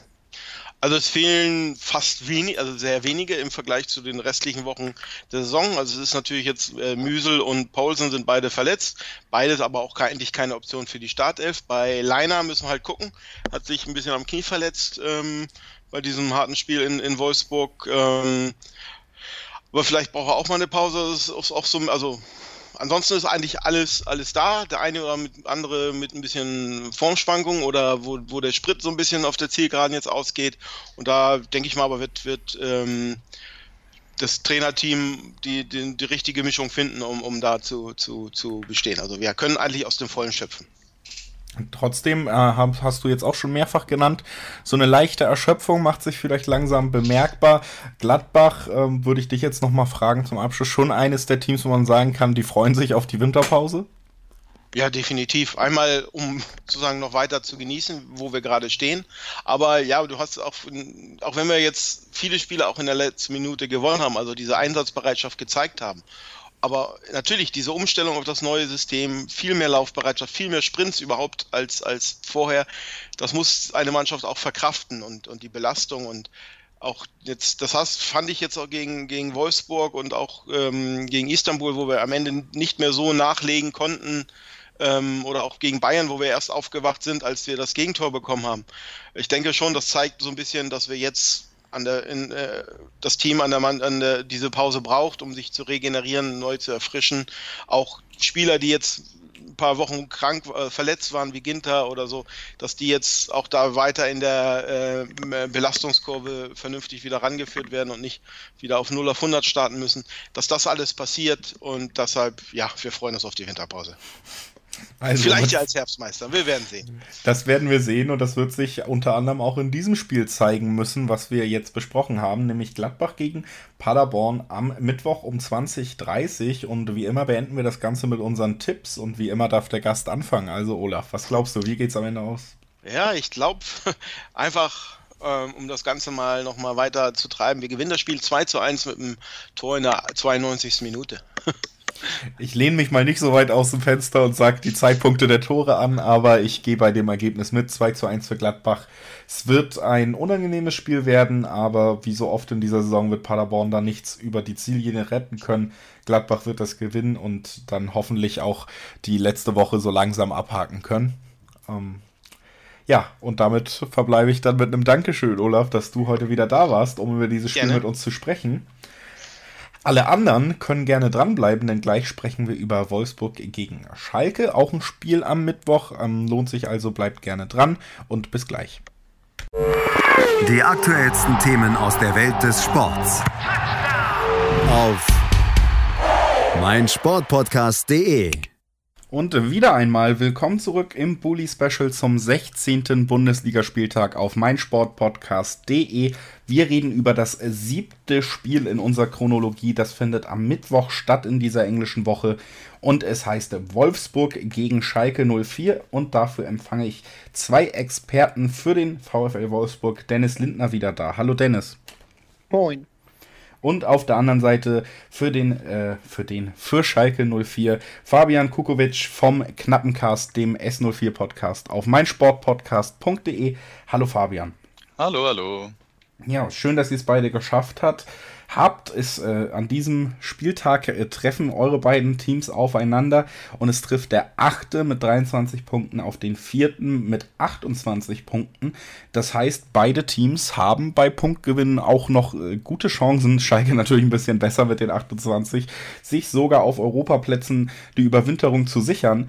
Bei Wolfsburg sah es in den vorherigen Wochen damit gar nicht so gut aus. Man war ziemlich außer Form geraten, nachdem die ungeschlagen Serie gerissen ist. Und jetzt, Dennis, hat man es tatsächlich geschafft, mit einem 2 zu 1 Sieg über den ehemaligen Tabellenführer in dieses Spiel zu gehen. Ja, ja, ähm, damit war jetzt nicht hundertprozentig zu rechnen. Ähm, wir, also ich finde, es war gar nicht alles so wahnsinnig schlimm, wie es die Ergebnisse gemacht haben. Das Spiel gegen Freiburg ist ein klassisches 0-0-Spiel. Das ist halt einfach durch diesen Wahnsinnsfreistoß entschieden worden. Das Spiel gegen Bremen, da waren wir die deutlich bessere Mannschaft. Da wissen die Bremer bis heute nicht, wie sie da es geschafft haben, drei Punkte zu holen. Und jetzt hat dann der Trainer in, im Europapokalspiel gegen äh, Saint-Etienne und auch jetzt nochmal gegen gegen Gladbach die Taktik ein bisschen umgestellt und die scheint der Mannschaft aktuell wesentlich besser zu schmecken. Also wir spielen jetzt hinten mit einer Viererkette und das, das fühlt sich ganz anders an. Das Team ist viel griffiger, viel mehr da, viel, viel direkter auf dem Weg zum Tor und das hat richtig Spaß gemacht und ähm, ja, man hat Gladbach halt richtig niedergefeitet. Und vor allen Dingen sieht man jetzt, dass eben gerade der Saisonstart dann doch sehr gut war und sich lohnen kann. 23 Punkte, ich habe es angesprochen. Man ist tatsächlich ja immer noch in Schlagdistanz zu diesem engen, auch Europafeld, was man in der Liga hat. Auf Platz 6 zum Beispiel Freiburg mit 25 Punkten. Die spielen jetzt an diesem Spieltag gegen Bayern. Also da kann man vielleicht sogar damit rechnen, bei einem Sieg vorbeizuziehen. Trotz jetzt eher ja, Mauerergebnisse in den letzten Wochen sieht es gar nicht mehr, also sieht gar nicht so schlecht aus für Wolfsburg, oder? Nee, also es, es, wurde alles ein bisschen dramatischer gemacht, als es eigentlich war. Wir waren immer noch besser als in unserer letzten Saison. Das darf man auch nicht ganz außer Acht lassen. Da haben wir dann halt gegen Ende auch noch mal so einen kurzen Sprint hingelegt und dann auch in der Rückrunde einfach besser gepunktet. Die Mannschaft scheint sich jetzt zu finden und was man einfach, ich weiß, ich habe diesen Namen, glaube ich, jedes Mal, wenn ich hier war, gesagt und die meiste Zeit davon war er verletzt, aber Xaver Schlager ist wieder da und der hat einfach so die, diese Mannschaft vorangebracht. Gegen Saint-Etienne hat man sogar noch deutlicher gesehen als gegen Gladbach, dass das mit ihm die ganze Struktur im Spiel anders ist und das viel mehr Hand und Fuß hat. Und ähm, ja, das ist einfach irre wichtig, dass dieser Kerl spielt. Und das hat er jetzt gleich mit einem Tor gezeigt und einer, ich glaube, eine Vorlage gegen Saint-Etienne. Das kommt halt nicht von ungefähr. Gerade wenn man bedenkt, dass er von sich selbst sagt, naja, bei 100 Prozent bin ich noch lange nicht, mir fehlt Tempo, mir fehlt Präzision, mir fehlt dies, mir fehlt das. Ähm, ja, wenn ihm das jetzt noch fehlt, dann können wir uns noch auf eine sehr, sehr schöne Rückrunde mit ihm freuen. Hand und Fuß ja die Werkzeuge eines Torhüters und das nehmen wir mal als Überleitung zum, zu Schalke 04, zu Fabian. Ja, bevor wir auf äh, die Situation von Schalke sportlich gesehen eingehen, wollen wir es dann doch mal kurz ansprechen. Gestern Abend noch Alexander Nübel ähm, vom Platz verwiesen, völlig zu Recht, stelle ich zumindest mal in den Raum. Großer Aufschrei jetzt. Gehst du da mit den Leuten mit, die sagen, das ist äh, eines der härtesten Fouls und das äh, gehört hart bestraft? Oder wie ist es jetzt so aus Fansicht? Wie, wie rezipiert man den ganzen Aufschrei, der natürlich, ich sag's einfach mal meiner Meinung nach, auch zu Recht diesem Foulspiel folgte? Ähm, also ich war gestern im Stadion und ähm, ich habe es aus der Perspektive erst nicht sehen können, ähm, habe es dann aber nach dem Spiel ähm, dann natürlich gesehen und ist natürlich eine klare rote Karte, brauchen wir nicht drüber, äh, nicht drüber streiten und ähm, ist auch absolut gefährlich, wie er da reingeht. Deswegen gehört er auch, ähm, gehört Alex Nübel da auch gerecht bestraft. Was ich allerdings immer echt blöd finde bei solchen Sachen ist, ähm, man hat Alex Nübel, finde ich, schon angesehen, dass ihm das Ganze echt leid tut und ähm, Gacinovic hat das ja ganz, äh, das Ganze auch äh, sehr sportlich genommen, wie ich fand, hat ja auch auf äh, Instagram dann nochmal einen Post ähm, gepostet mit den Worten, äh, dass das passieren kann im Fußball. Und ähm, die beiden haben sich auch, auch, auch, schon ausgesprochen. Alex Nübel hat sich heute auch nochmal dazu geäußert.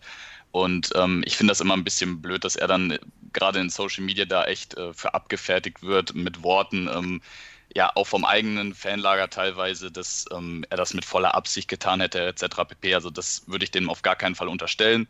Fakt ist, da hat sein Kopf in der Situation ausgesetzt, so darf er da niemals hingehen. Deswegen wurde er ähm, völlig zu Recht mit Rot ähm, vom Platz gestellt und wird auch seine ja, Strafe, ich denke mal, drei Spiele aufwärts sind da definitiv realistisch. Ähm, da wird er seine gerechte Strafe für kriegen und wir sollten alle glücklich sein, dass Gacinovic äh, da mit einem blauen Auge davongekommen ist. Hat ja, glaube ich, eine Rippenprellung, glaube ich, nur ähm, erlitten zum Glück.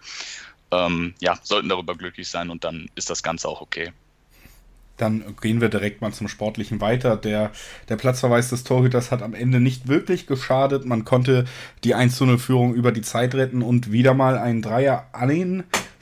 Steht mit 28 Punkten auf dem vierten Platz, damit auch nur fünf Punkte hinter dem Tabellenführer.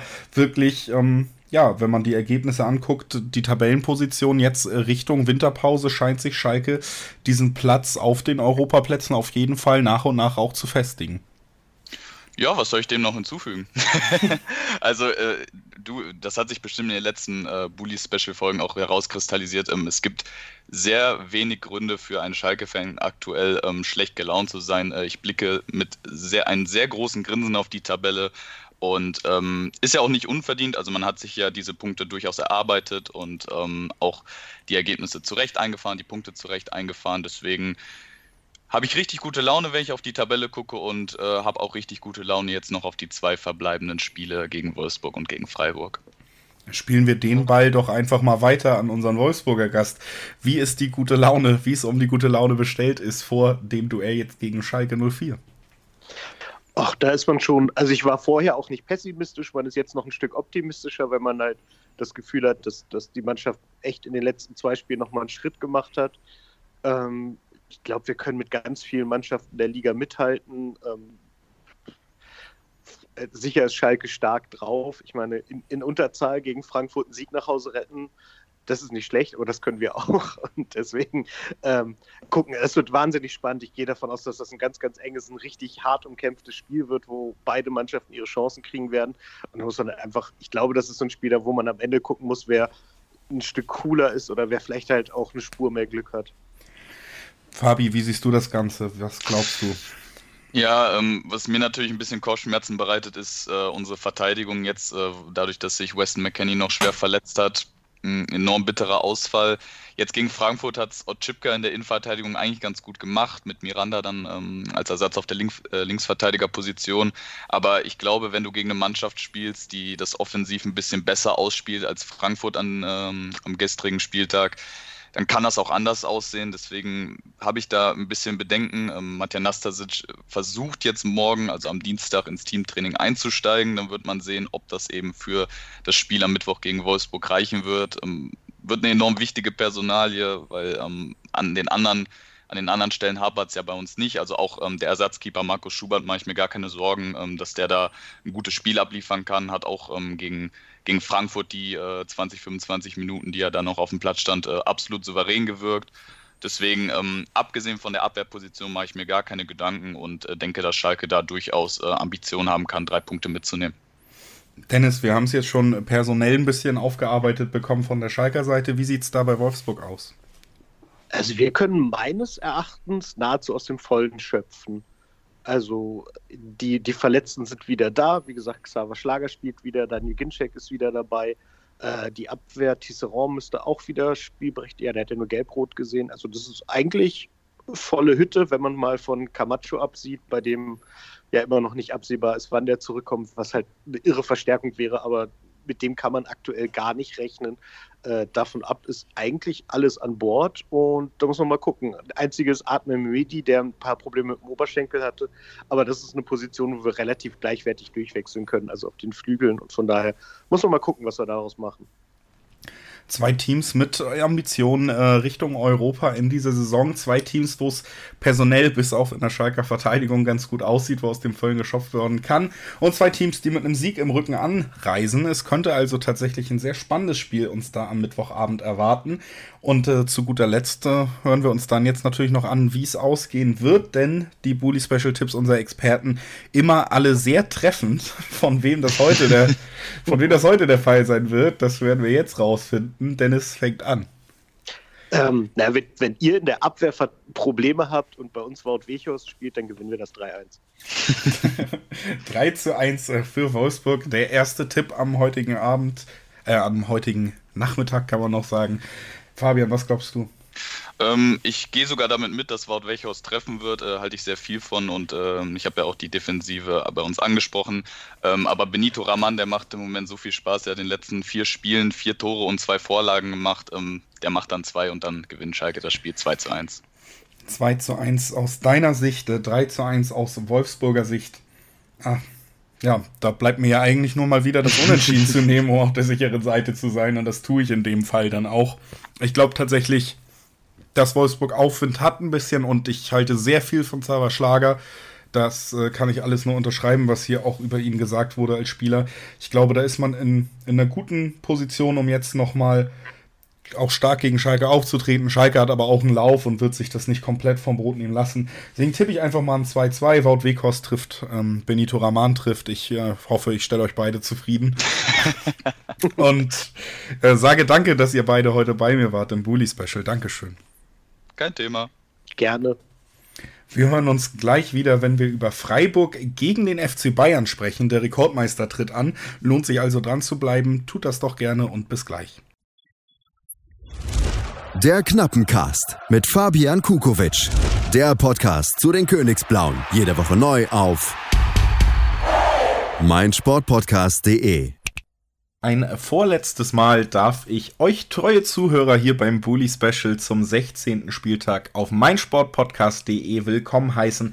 Das achte Spiel des 16. Spieltags steht an. Der SC Freiburg empfängt den FC Bayern und ich empfange dafür Manuel Behlert von 90 Plus. Hallo Manu. Servus. Ja, es heißt Sechster, der Freiburger SC mit 25 Punkten empfängt den Bundesliga Fünften mit 27 Punkten den FC Bayern an diesem Spieltag. Und als erstes natürlich, habe ich es eben schon im Vorgespräch gesagt, aber wir machen es nochmal transparent für die Hörer. Glückwunsch, dass ihr wieder in Europa-Reichweite seid. Ja, ähm, wir sind jetzt auf Platz 5.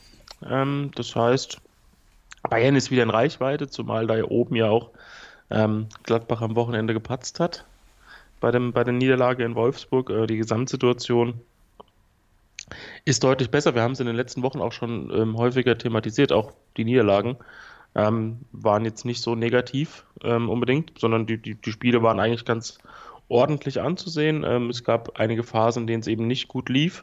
Die wurden gegen Gladbach und Leverkusen bestraft. Gegen Bremen gab es diese Phase auch.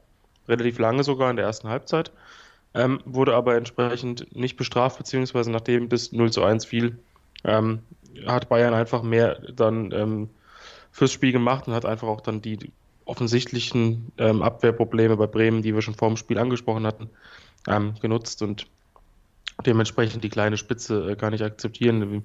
Ich denke, Bayern ist im Moment wieder ganz gut auf dem, auf dem Weg in die Spur, in die richtige Spur zu finden. Äh, zweifelsohne müssen aber jetzt nur noch zwei Siege her, das ist, äh, steht außer Frage. Wir haben auch in den letzten Wochen dann in den Spielen, wo eben nicht äh, der Sieg gelungen ist, über die Chancenauswertung gesprochen. 6 zu 1 jetzt gegen Bremen, sechs Tore. Das spricht dafür, dass man da auch wieder ein bisschen in die Spur gefunden hat. Ja, zumindest ein bisschen. Also es wurden trotz allem noch ähm, viele Chancen liegen lassen. Also ähm, gerade in der ersten Halbzeit, als das Spiel eben noch eng war, ähm, kann ich mich an einige Szenen erinnern, in denen man den Angriff eigentlich recht gut vorgetragen hat, dann aber wieder ein bisschen Pech hatte entweder oder die falsche Entscheidung getroffen hat oder Lewandowski war ein oder zweimal auch ein bisschen arg lässig vorm Tor. Ähm, insofern ist diese, diese äh, kleine Kritik am Spiel im letzten Drittel ähm, immer noch vorhanden und ähm, man muss jetzt aber sagen, wenn du sechs Tore schießt und wenn du auch siehst teilweise, wie diese Tore zustande gekommen sind, ähm, dann gibt es nicht so viel, worüber man jetzt meckern muss. Ähm, klar, eine Chancenverwertung nah an der Perfektion hat man ohnehin ganz, ganz selten.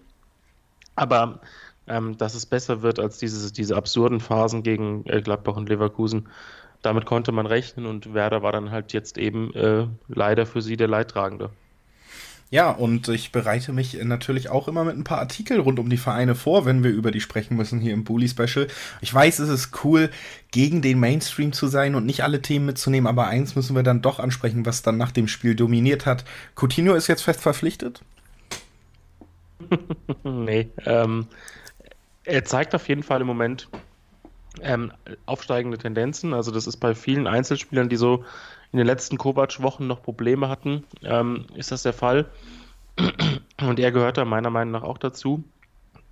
Was er halt auch einfach gebraucht hat, weil versucht hat er viel, aber es ähm, fühlte sich immer so ein bisschen an, als wäre so ein kleiner, kleiner Fremdkörper, weil er ein Spielertyp ist, der, äh, das kennst du ja noch aus Liverpool-Zeiten, der sehr viel auf, auf, aus Eigeninitiative macht, der auch sehr viel ähm, Torgefahr aus dem Nichts kreieren kann, der aber, wenn er nicht ideal in Form ist und nicht über dieses, dieses große Selbstvertrauen verfügt, auch einfach ein sehr frustrierender Spieler sein kann, weil er dann aus der Distanz schießt und ähm, es kommt nicht viel bei rum und, und ähm, diese, dieses Gefühl hatte man bei Bayern auch in einigen Phasen der letzten Wochen bei ihm, aber ähm, schon gegen Tottenham fand ich ihn, fand ich ihn sehr, sehr aktiv, äh, sehr gut.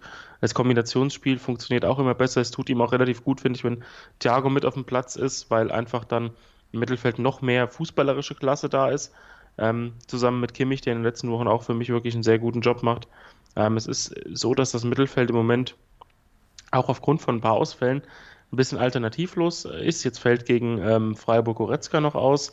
Bei Tolisso wird es auch knapp. Das heißt, man kann eigentlich davon ausgehen, dass, die, dass das Mittelfeld wieder aus Goretzka, äh, aus, aus Kimmich, Thiago und Coutinho bestehen wird.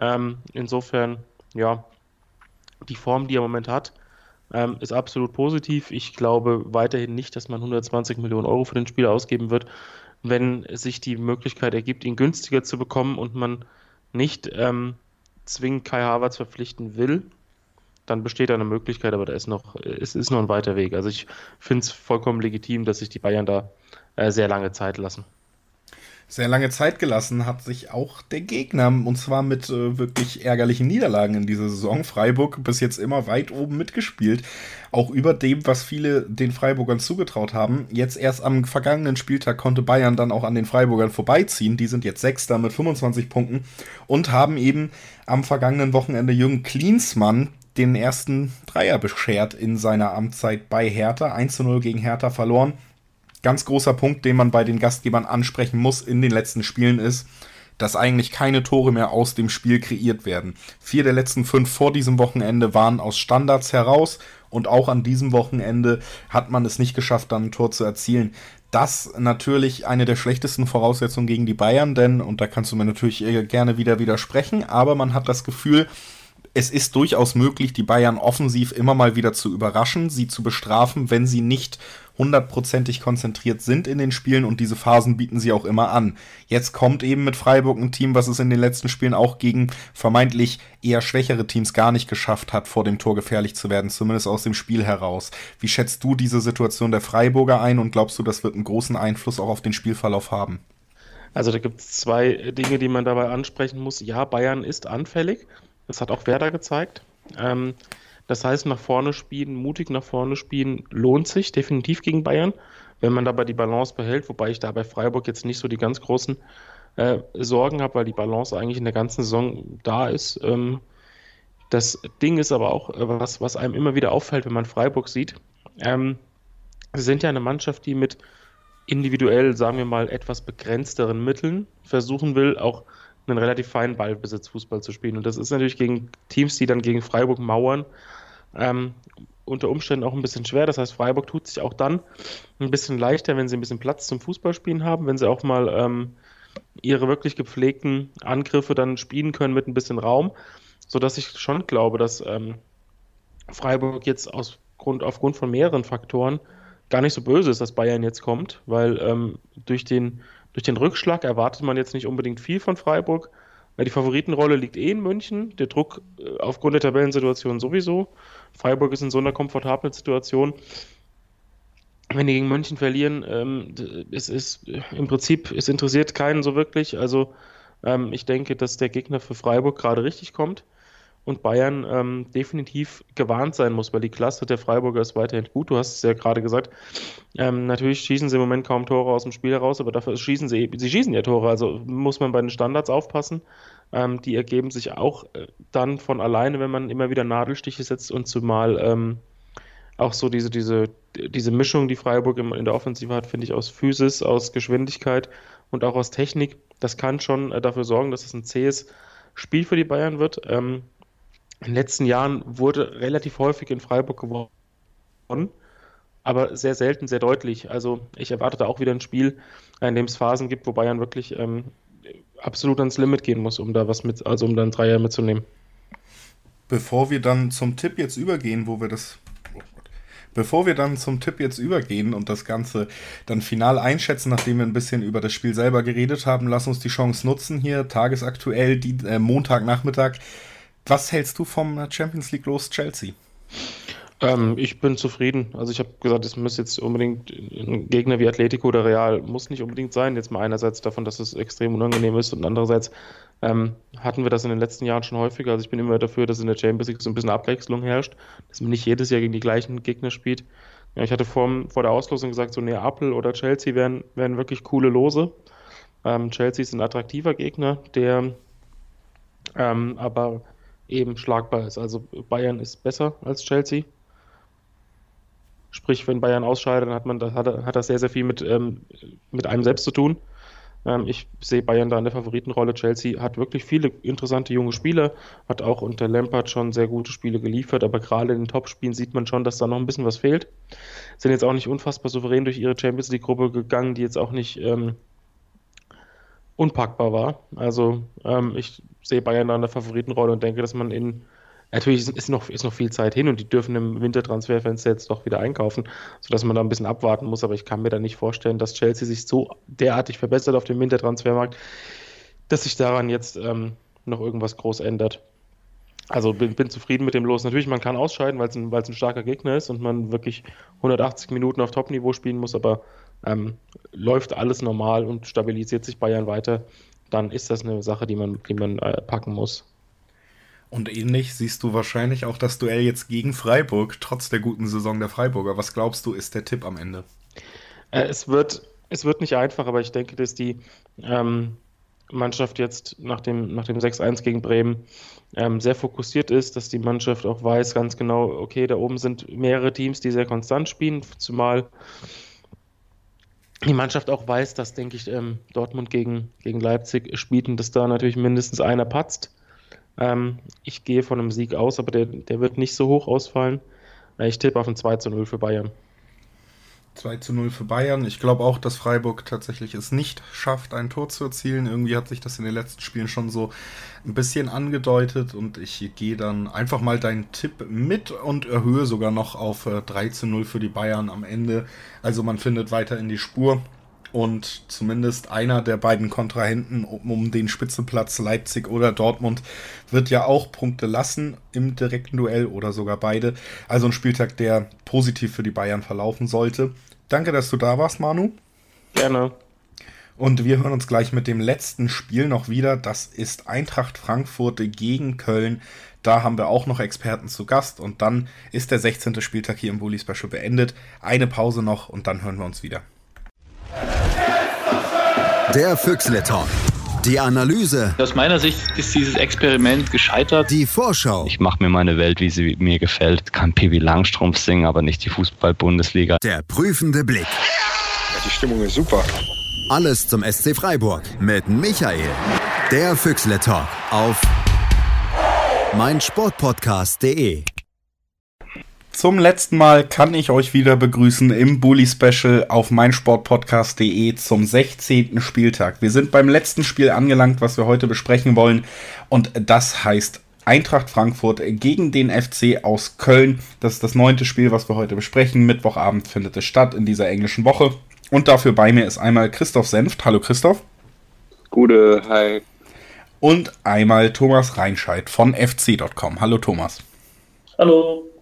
Schön, dass ihr es beide geschafft habt. Ja, eure Teams treffen jetzt äh, in der Woche aufeinander. Englische Woche, der vorletzte Spieltag vor der Winterpause. Wir fangen mal beim Gastgeber ganz äh, traditionell an. Zwölfter Platz, 18 Punkte, jetzt auch am letzten Spieltag, gerade erst gestern Abend tatsächlich zum Zeitpunkt der Aufnahme, die erneute Niederlage für Frankfurt, diesmal gegen Schalke 04, 1 zu 0.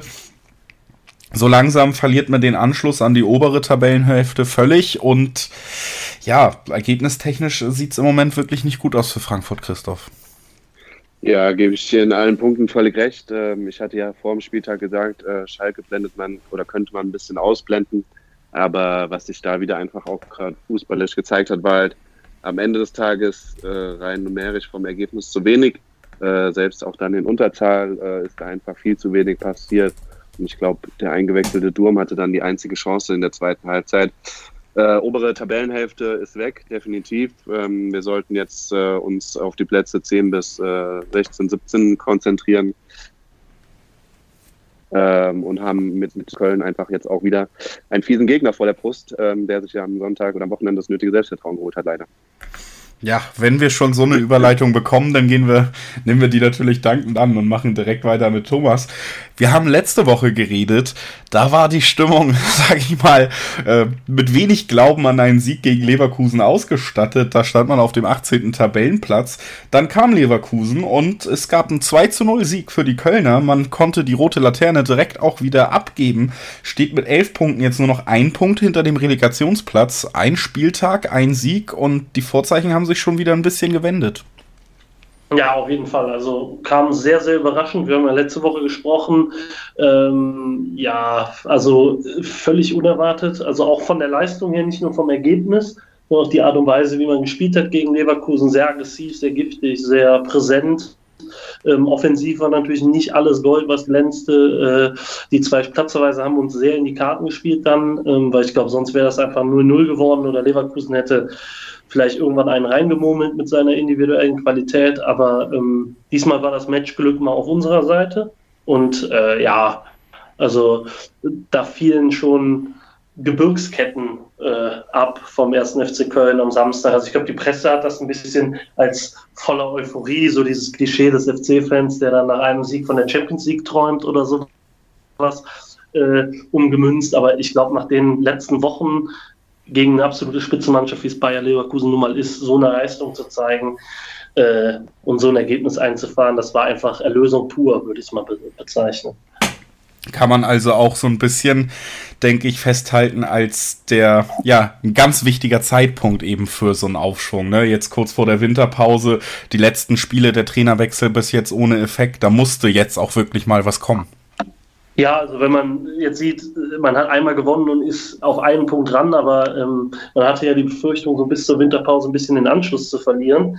Jetzt ist es ja natürlich komplett andersrum, so der Gedankengang. Also wenn man letztes Jahr mal Düsseldorf betrachtet, die haben, glaube ich, am 15. Spieltag Dortmund 2-1 geschlagen und haben dann die zwei Spiele in der englischen Woche vor der Winterpause auch noch dran gehängt als Sieg und sich damit quasi von, ich glaub, vom vorletzten Platz von neun Punkten auf 18 Punkte geschossen oder sowas und diesen Show mitnehmen können das ist natürlich im Hinterkopf, weil natürlich Frankfurt und Bremen, die jetzt auf uns zukommen, zwar deutlich, also auch schwierige Aufgaben sind, aber auch nicht unlösbar in der aktuellen Situation, in der beide Gegner stecken. Ja, wir nehmen mal die roten Karten als äh, Übergangsthema, um zurück zu Frankfurt zu kommen. Christoph, äh, Platzverweise häufen sich in Spielen mit der SGE in letzter Zeit auf jeden Fall. Gibt es da tatsächlich einen Zusammenhang vielleicht auch oder ist das im Moment einfach Zufall? Ich glaube, es ist, äh, naja gut, die auf unserer Seite waren überwiegend äh, von Dummheit geprägt oder Stellungsfehlern. Also Fernandes in Freiburg war unnötig, äh, Abraham in Freiburg brauchen wir nicht drüber reden, was Kordan da gemacht hat. Aber nein, es ist, glaube ich, manches dann auch wieder Zufall, aber ja, es ist, es äh, läuft einfach alles momentan mit rein. Ähm, kein Spielglück, merkwürdige Entscheidungen, ähm, kriegen es aber selber auch aus der eigenen Leistung her nicht hin. Klar, wir haben einfach so viele Spiele äh, schon gemacht. Das sind letztendlich immer wieder die gleichen Phrasen, die man da äh, benennen muss. Und ja, aus der Mannschaft heraus kommt einfach auch nicht das, das was man sich erwartet. Und dann gibt es irgendwie tolle Sprüche von der Social Media Seite von der Eintracht und von den Spielern und dann stehst du halt wieder im Stadion oder im Auswärtsblock und denkst dir so, okay Leute, ähm, ja, dann zeig's doch einfach mal und ähm, ja, die Stimmung kippt so langsam. Ähm, auch Adi Hütter ist, glaube ich, nicht mehr komplett frei von Kritik und ja, wir hoffen jetzt, dass wir einfach noch schnell die letzten zwei Spiele, die auf dem Spielplan vermeintlich leicht klingen, aber genau das Gegenteil sind. Und ähm, ja, wie der Kollege sagt, dass mit Frankfurt und Bremen beide in der Situation sind, wo der FC Köln gerade äh, auch in Frankfurt Flutlicht spielt, sich, glaube ich, nicht verstecken muss. Aber umso mehr muss die Eintracht jetzt wirklich äh, dann nochmal alle Kräfte bündeln, so belegt das klingt, und äh, ja, versuchen, was rauszuholen. Ja. Wenn man das Frankfurter Spiel im Moment beobachtet, dann muss man sagen, ist es, ist es ja fast absurd in Teilen, wie viele Flanken geschlagen werden von den Frankfurtern dann hört man immer noch im Nachhinein, ja, gefeitet wurde, gefeitet wurde, aber so diese übergeordnete Spielidee, auch mal wirklich etwas fürs Ergebnis zu tun, die fehlt mir im Moment, wenn ich die Eintracht beobachte. Würdest du mit der Einschätzung auch mitgehen? Gehe ich, gehe ich auch absolut mit. Ähm, klar, das Flankenthema ist ein leidiges Thema. Ähm, da Kostas Flanken kommen nie an, Kostic auch schwierig. Klar, man hat mit Dost den, den Zielspieler, aber auch fruchtet ja nicht. Und wenn man, glaube ich, jetzt am 15. Spieltag nicht mal gemerkt hat, dass es irgendwie nicht fruchtet, dann, dann ist es halt schon echt äh, bitter, ja. Ähm, es wird von der Spielidee ist wenig zu sehen, auch wenn Adi Hütte angekündigt hat, er braucht Zeit und er braucht eine Systemumstellung und ähm, auch das zeigt sich einfach nicht. Auch eine Variabilität im Spiel und die ganzen Dinge zeigen sich einfach nicht. Und deshalb wird, glaube ich, da auch früher oder später die Kritik gegenüber ihm lauter werden oder könnte lauter werden. Ähm, ja, wir, wir, wir schaden uns selbst. Touré, ein blöder Ballverlust im Mittelfeld, zehn Sekunden später klingelt. Ähm, so, da, da stehst du halt irgendwie auch blöd da, ja. Und es funktioniert alles so ein bisschen, aber auch nicht so wirklich. Und wie gesagt, wir, wir hüpfen irgendwie so von einer Baustelle in die andere. Ähm, und ja, müssen uns jetzt irgendwie in die, in die Winterpause retten. Wobei auch da natürlich keine Garantie ist, dass wir jetzt die Top-Spieler kriegen und, äh, und dann nach der Winterpause wieder alles äh, komplett anders läuft. Man hört es also raus, Eintracht Frankfurt generell viele Spiele gemacht, auch dieses Jahr möchte sich dann langsam vielleicht auch mal in die wohlverdiente Pause retten, um wieder Kräfte zu tanken und ordentlich aufspielen zu können. Thomas, wie schätzt du das jetzt ein bei diesen letzten beiden Spielen in Köln mit dem Sieg im Rücken? Ist es auch eher so ein, jetzt lass uns diese verkorkste Hinserie zu Ende bringen oder ist in diesen Spielen noch richtig was drin und äh, ist da jetzt die Euphorie nochmal oder sagen wir zumindest der Wille jetzt auch nochmal vor der Winterpause richtig was zu schaffen, doch nochmal extrem gestiegen? Ja, also äh, habe ich ja eben schon angedeutet, wir treffen jetzt nicht auf, wir spielen jetzt nicht in Dortmund und bei den Bayern oder sowas, wir spielen in Frankfurt, wo wir, glaube ich, in den letzten Jahren nur äh, Haue bezogen haben, aber ähm, die sind derzeit ziemlich kraftlos unterwegs. Wir spielen in, gegen Bremen zu Hause, die äh, auch von einer äh, Problematik in die nächste stolpern. Also ich glaube, da nochmal zu punkten, ist jetzt nach dem Auftritt durchaus möglich. Man darf aber auch nicht vergessen, ähm, es ist jetzt nicht so, dass alles vergessen ist, was vor, was ich letzte Woche noch gesagt habe. Ähm, eine Schwalbe macht noch keinen Sommer. Man hat zu Hause, wie auch schon, ich glaube, im Heimspiel gegen Hoffenheim, eine kämpferisch ansprechende Leistung gezeigt, das Matchglück ein bisschen auf seine, Seiten, auf seine Seite gezogen. Aber das muss man jetzt natürlich auch konservieren. Und die Frage ist, aus meiner Sicht, genau wie es bei Frankfurt ist, ähm, eine Kraftfrage. Also wir haben bei weitem nicht so viele Spiele absolviert. Wir sind äh, aber eine Mannschaft, die offensichtlich nicht tausendprozentig fit ist. Ähm, und da muss man einfach gucken, ob man jetzt drei Tage nach so einem Kraftakt wie ein Derby oder nicht Derby, wie es auch immer die Leute bezeichnen mögen, gegen Leverkusen, ähm, ob man die nochmal abrufen kann gegen Frankfurt. Und das wird, das wird aus meiner Sicht die entscheidende Frage sein. Schafft die Mannschaft diesen Pegel, den sie gegen Leverkusen hatte, an Aggression, an, an Giftigkeit, aber auch an Laufwille, an Einsatzwille, schafft die, schafft die Mannschaft diesen zu halten, dann ist in beiden Spielen was drin. Und das muss auch das Ziel sein, weil der Rückrundenauftakt wird wieder knüppelhart. Und ähm, da sollte man vorher so viel mitnehmen, wie es geht, aus meiner Sicht. Also fighten, Kraft, Willenskraft, alles wird hier gefragt sein im Endspurt eben auch vor der Winterpause. Was glaubt ihr denn? Wie wird es ausgehen? Fangen wir mal an mit Christophs Tipp. Ähm, ja, ich muss optimistisch bleiben und glaube, dass am Mittwoch der Knoten platzt. Wir gewinnen 3-1 durch drei Stürmertore. drei Stürmertore von Frankfurter Seite. Thomas, was hältst du mit der Euphorie des Leverkusen-Siegs da entgegen? Äh, ich glaube, Alex Meyer spielt nicht mehr für die Eintracht, wenn ich das richtig im Kopf habe. ähm, dementsprechend äh, hoffe ich mal auf einen Punktgewinn in, in Frankfurt und hoffe, dass wir ein 2-2 äh, mitnehmen. Und von mir aus kann die Eintracht dann auch zwei Stürmertore schießen, das ist mir egal. Ja, also ich schwanke tatsächlich so ein bisschen zwischen euren Tipps. Hab am Anfang auch zu einem Unentschieden tendiert, weil ist mir im Moment, ist es, die Eintracht ist in so einer Situation, wo ich mir nicht sicher bin, ob man es wirklich schafft, dann die drei Punkte auch mal zu sichern. Im Moment äh, läuft da vieles nicht ganz so rund. Köln hat jetzt die Euphorie. Vorher hätte ich auf jeden Fall trotzdem auf die Eintracht getippt, wenn man die letzten Wochen Köln gesehen hat. Ich, ich bleib mal auch beim 2-2 und äh, bedanke mich dafür, dass ihr beide euch die Zeit hier genommen habt und wünsche euch hoffentlich beiden dann ein angenehmes Spiel. Danke. Und äh, wir äh, verabschieden uns damit aus dem Bully Special. Das war das letzte Spiel in dieser Ausgabe. Neun Spiele wieder besprochen. Den ersten Teil der englischen Woche absolviert. Ich hoffe, ihr hattet Freude beim Hören und wir hören uns dank der engen Zeitplanung kurz vor Weihnachten ja auch schon ganz bald wieder. Also bis bald. Bully Special. Die Vorschau auf den Bundesligaspieltag auf meinsportpodcast.de. Interception. Touchdown. Der Football Talk mit Sebastian Mühlenhof. Höre die aktuellsten News aus den NFL Divisions. Jede Woche neu auf meinsportpodcast.de.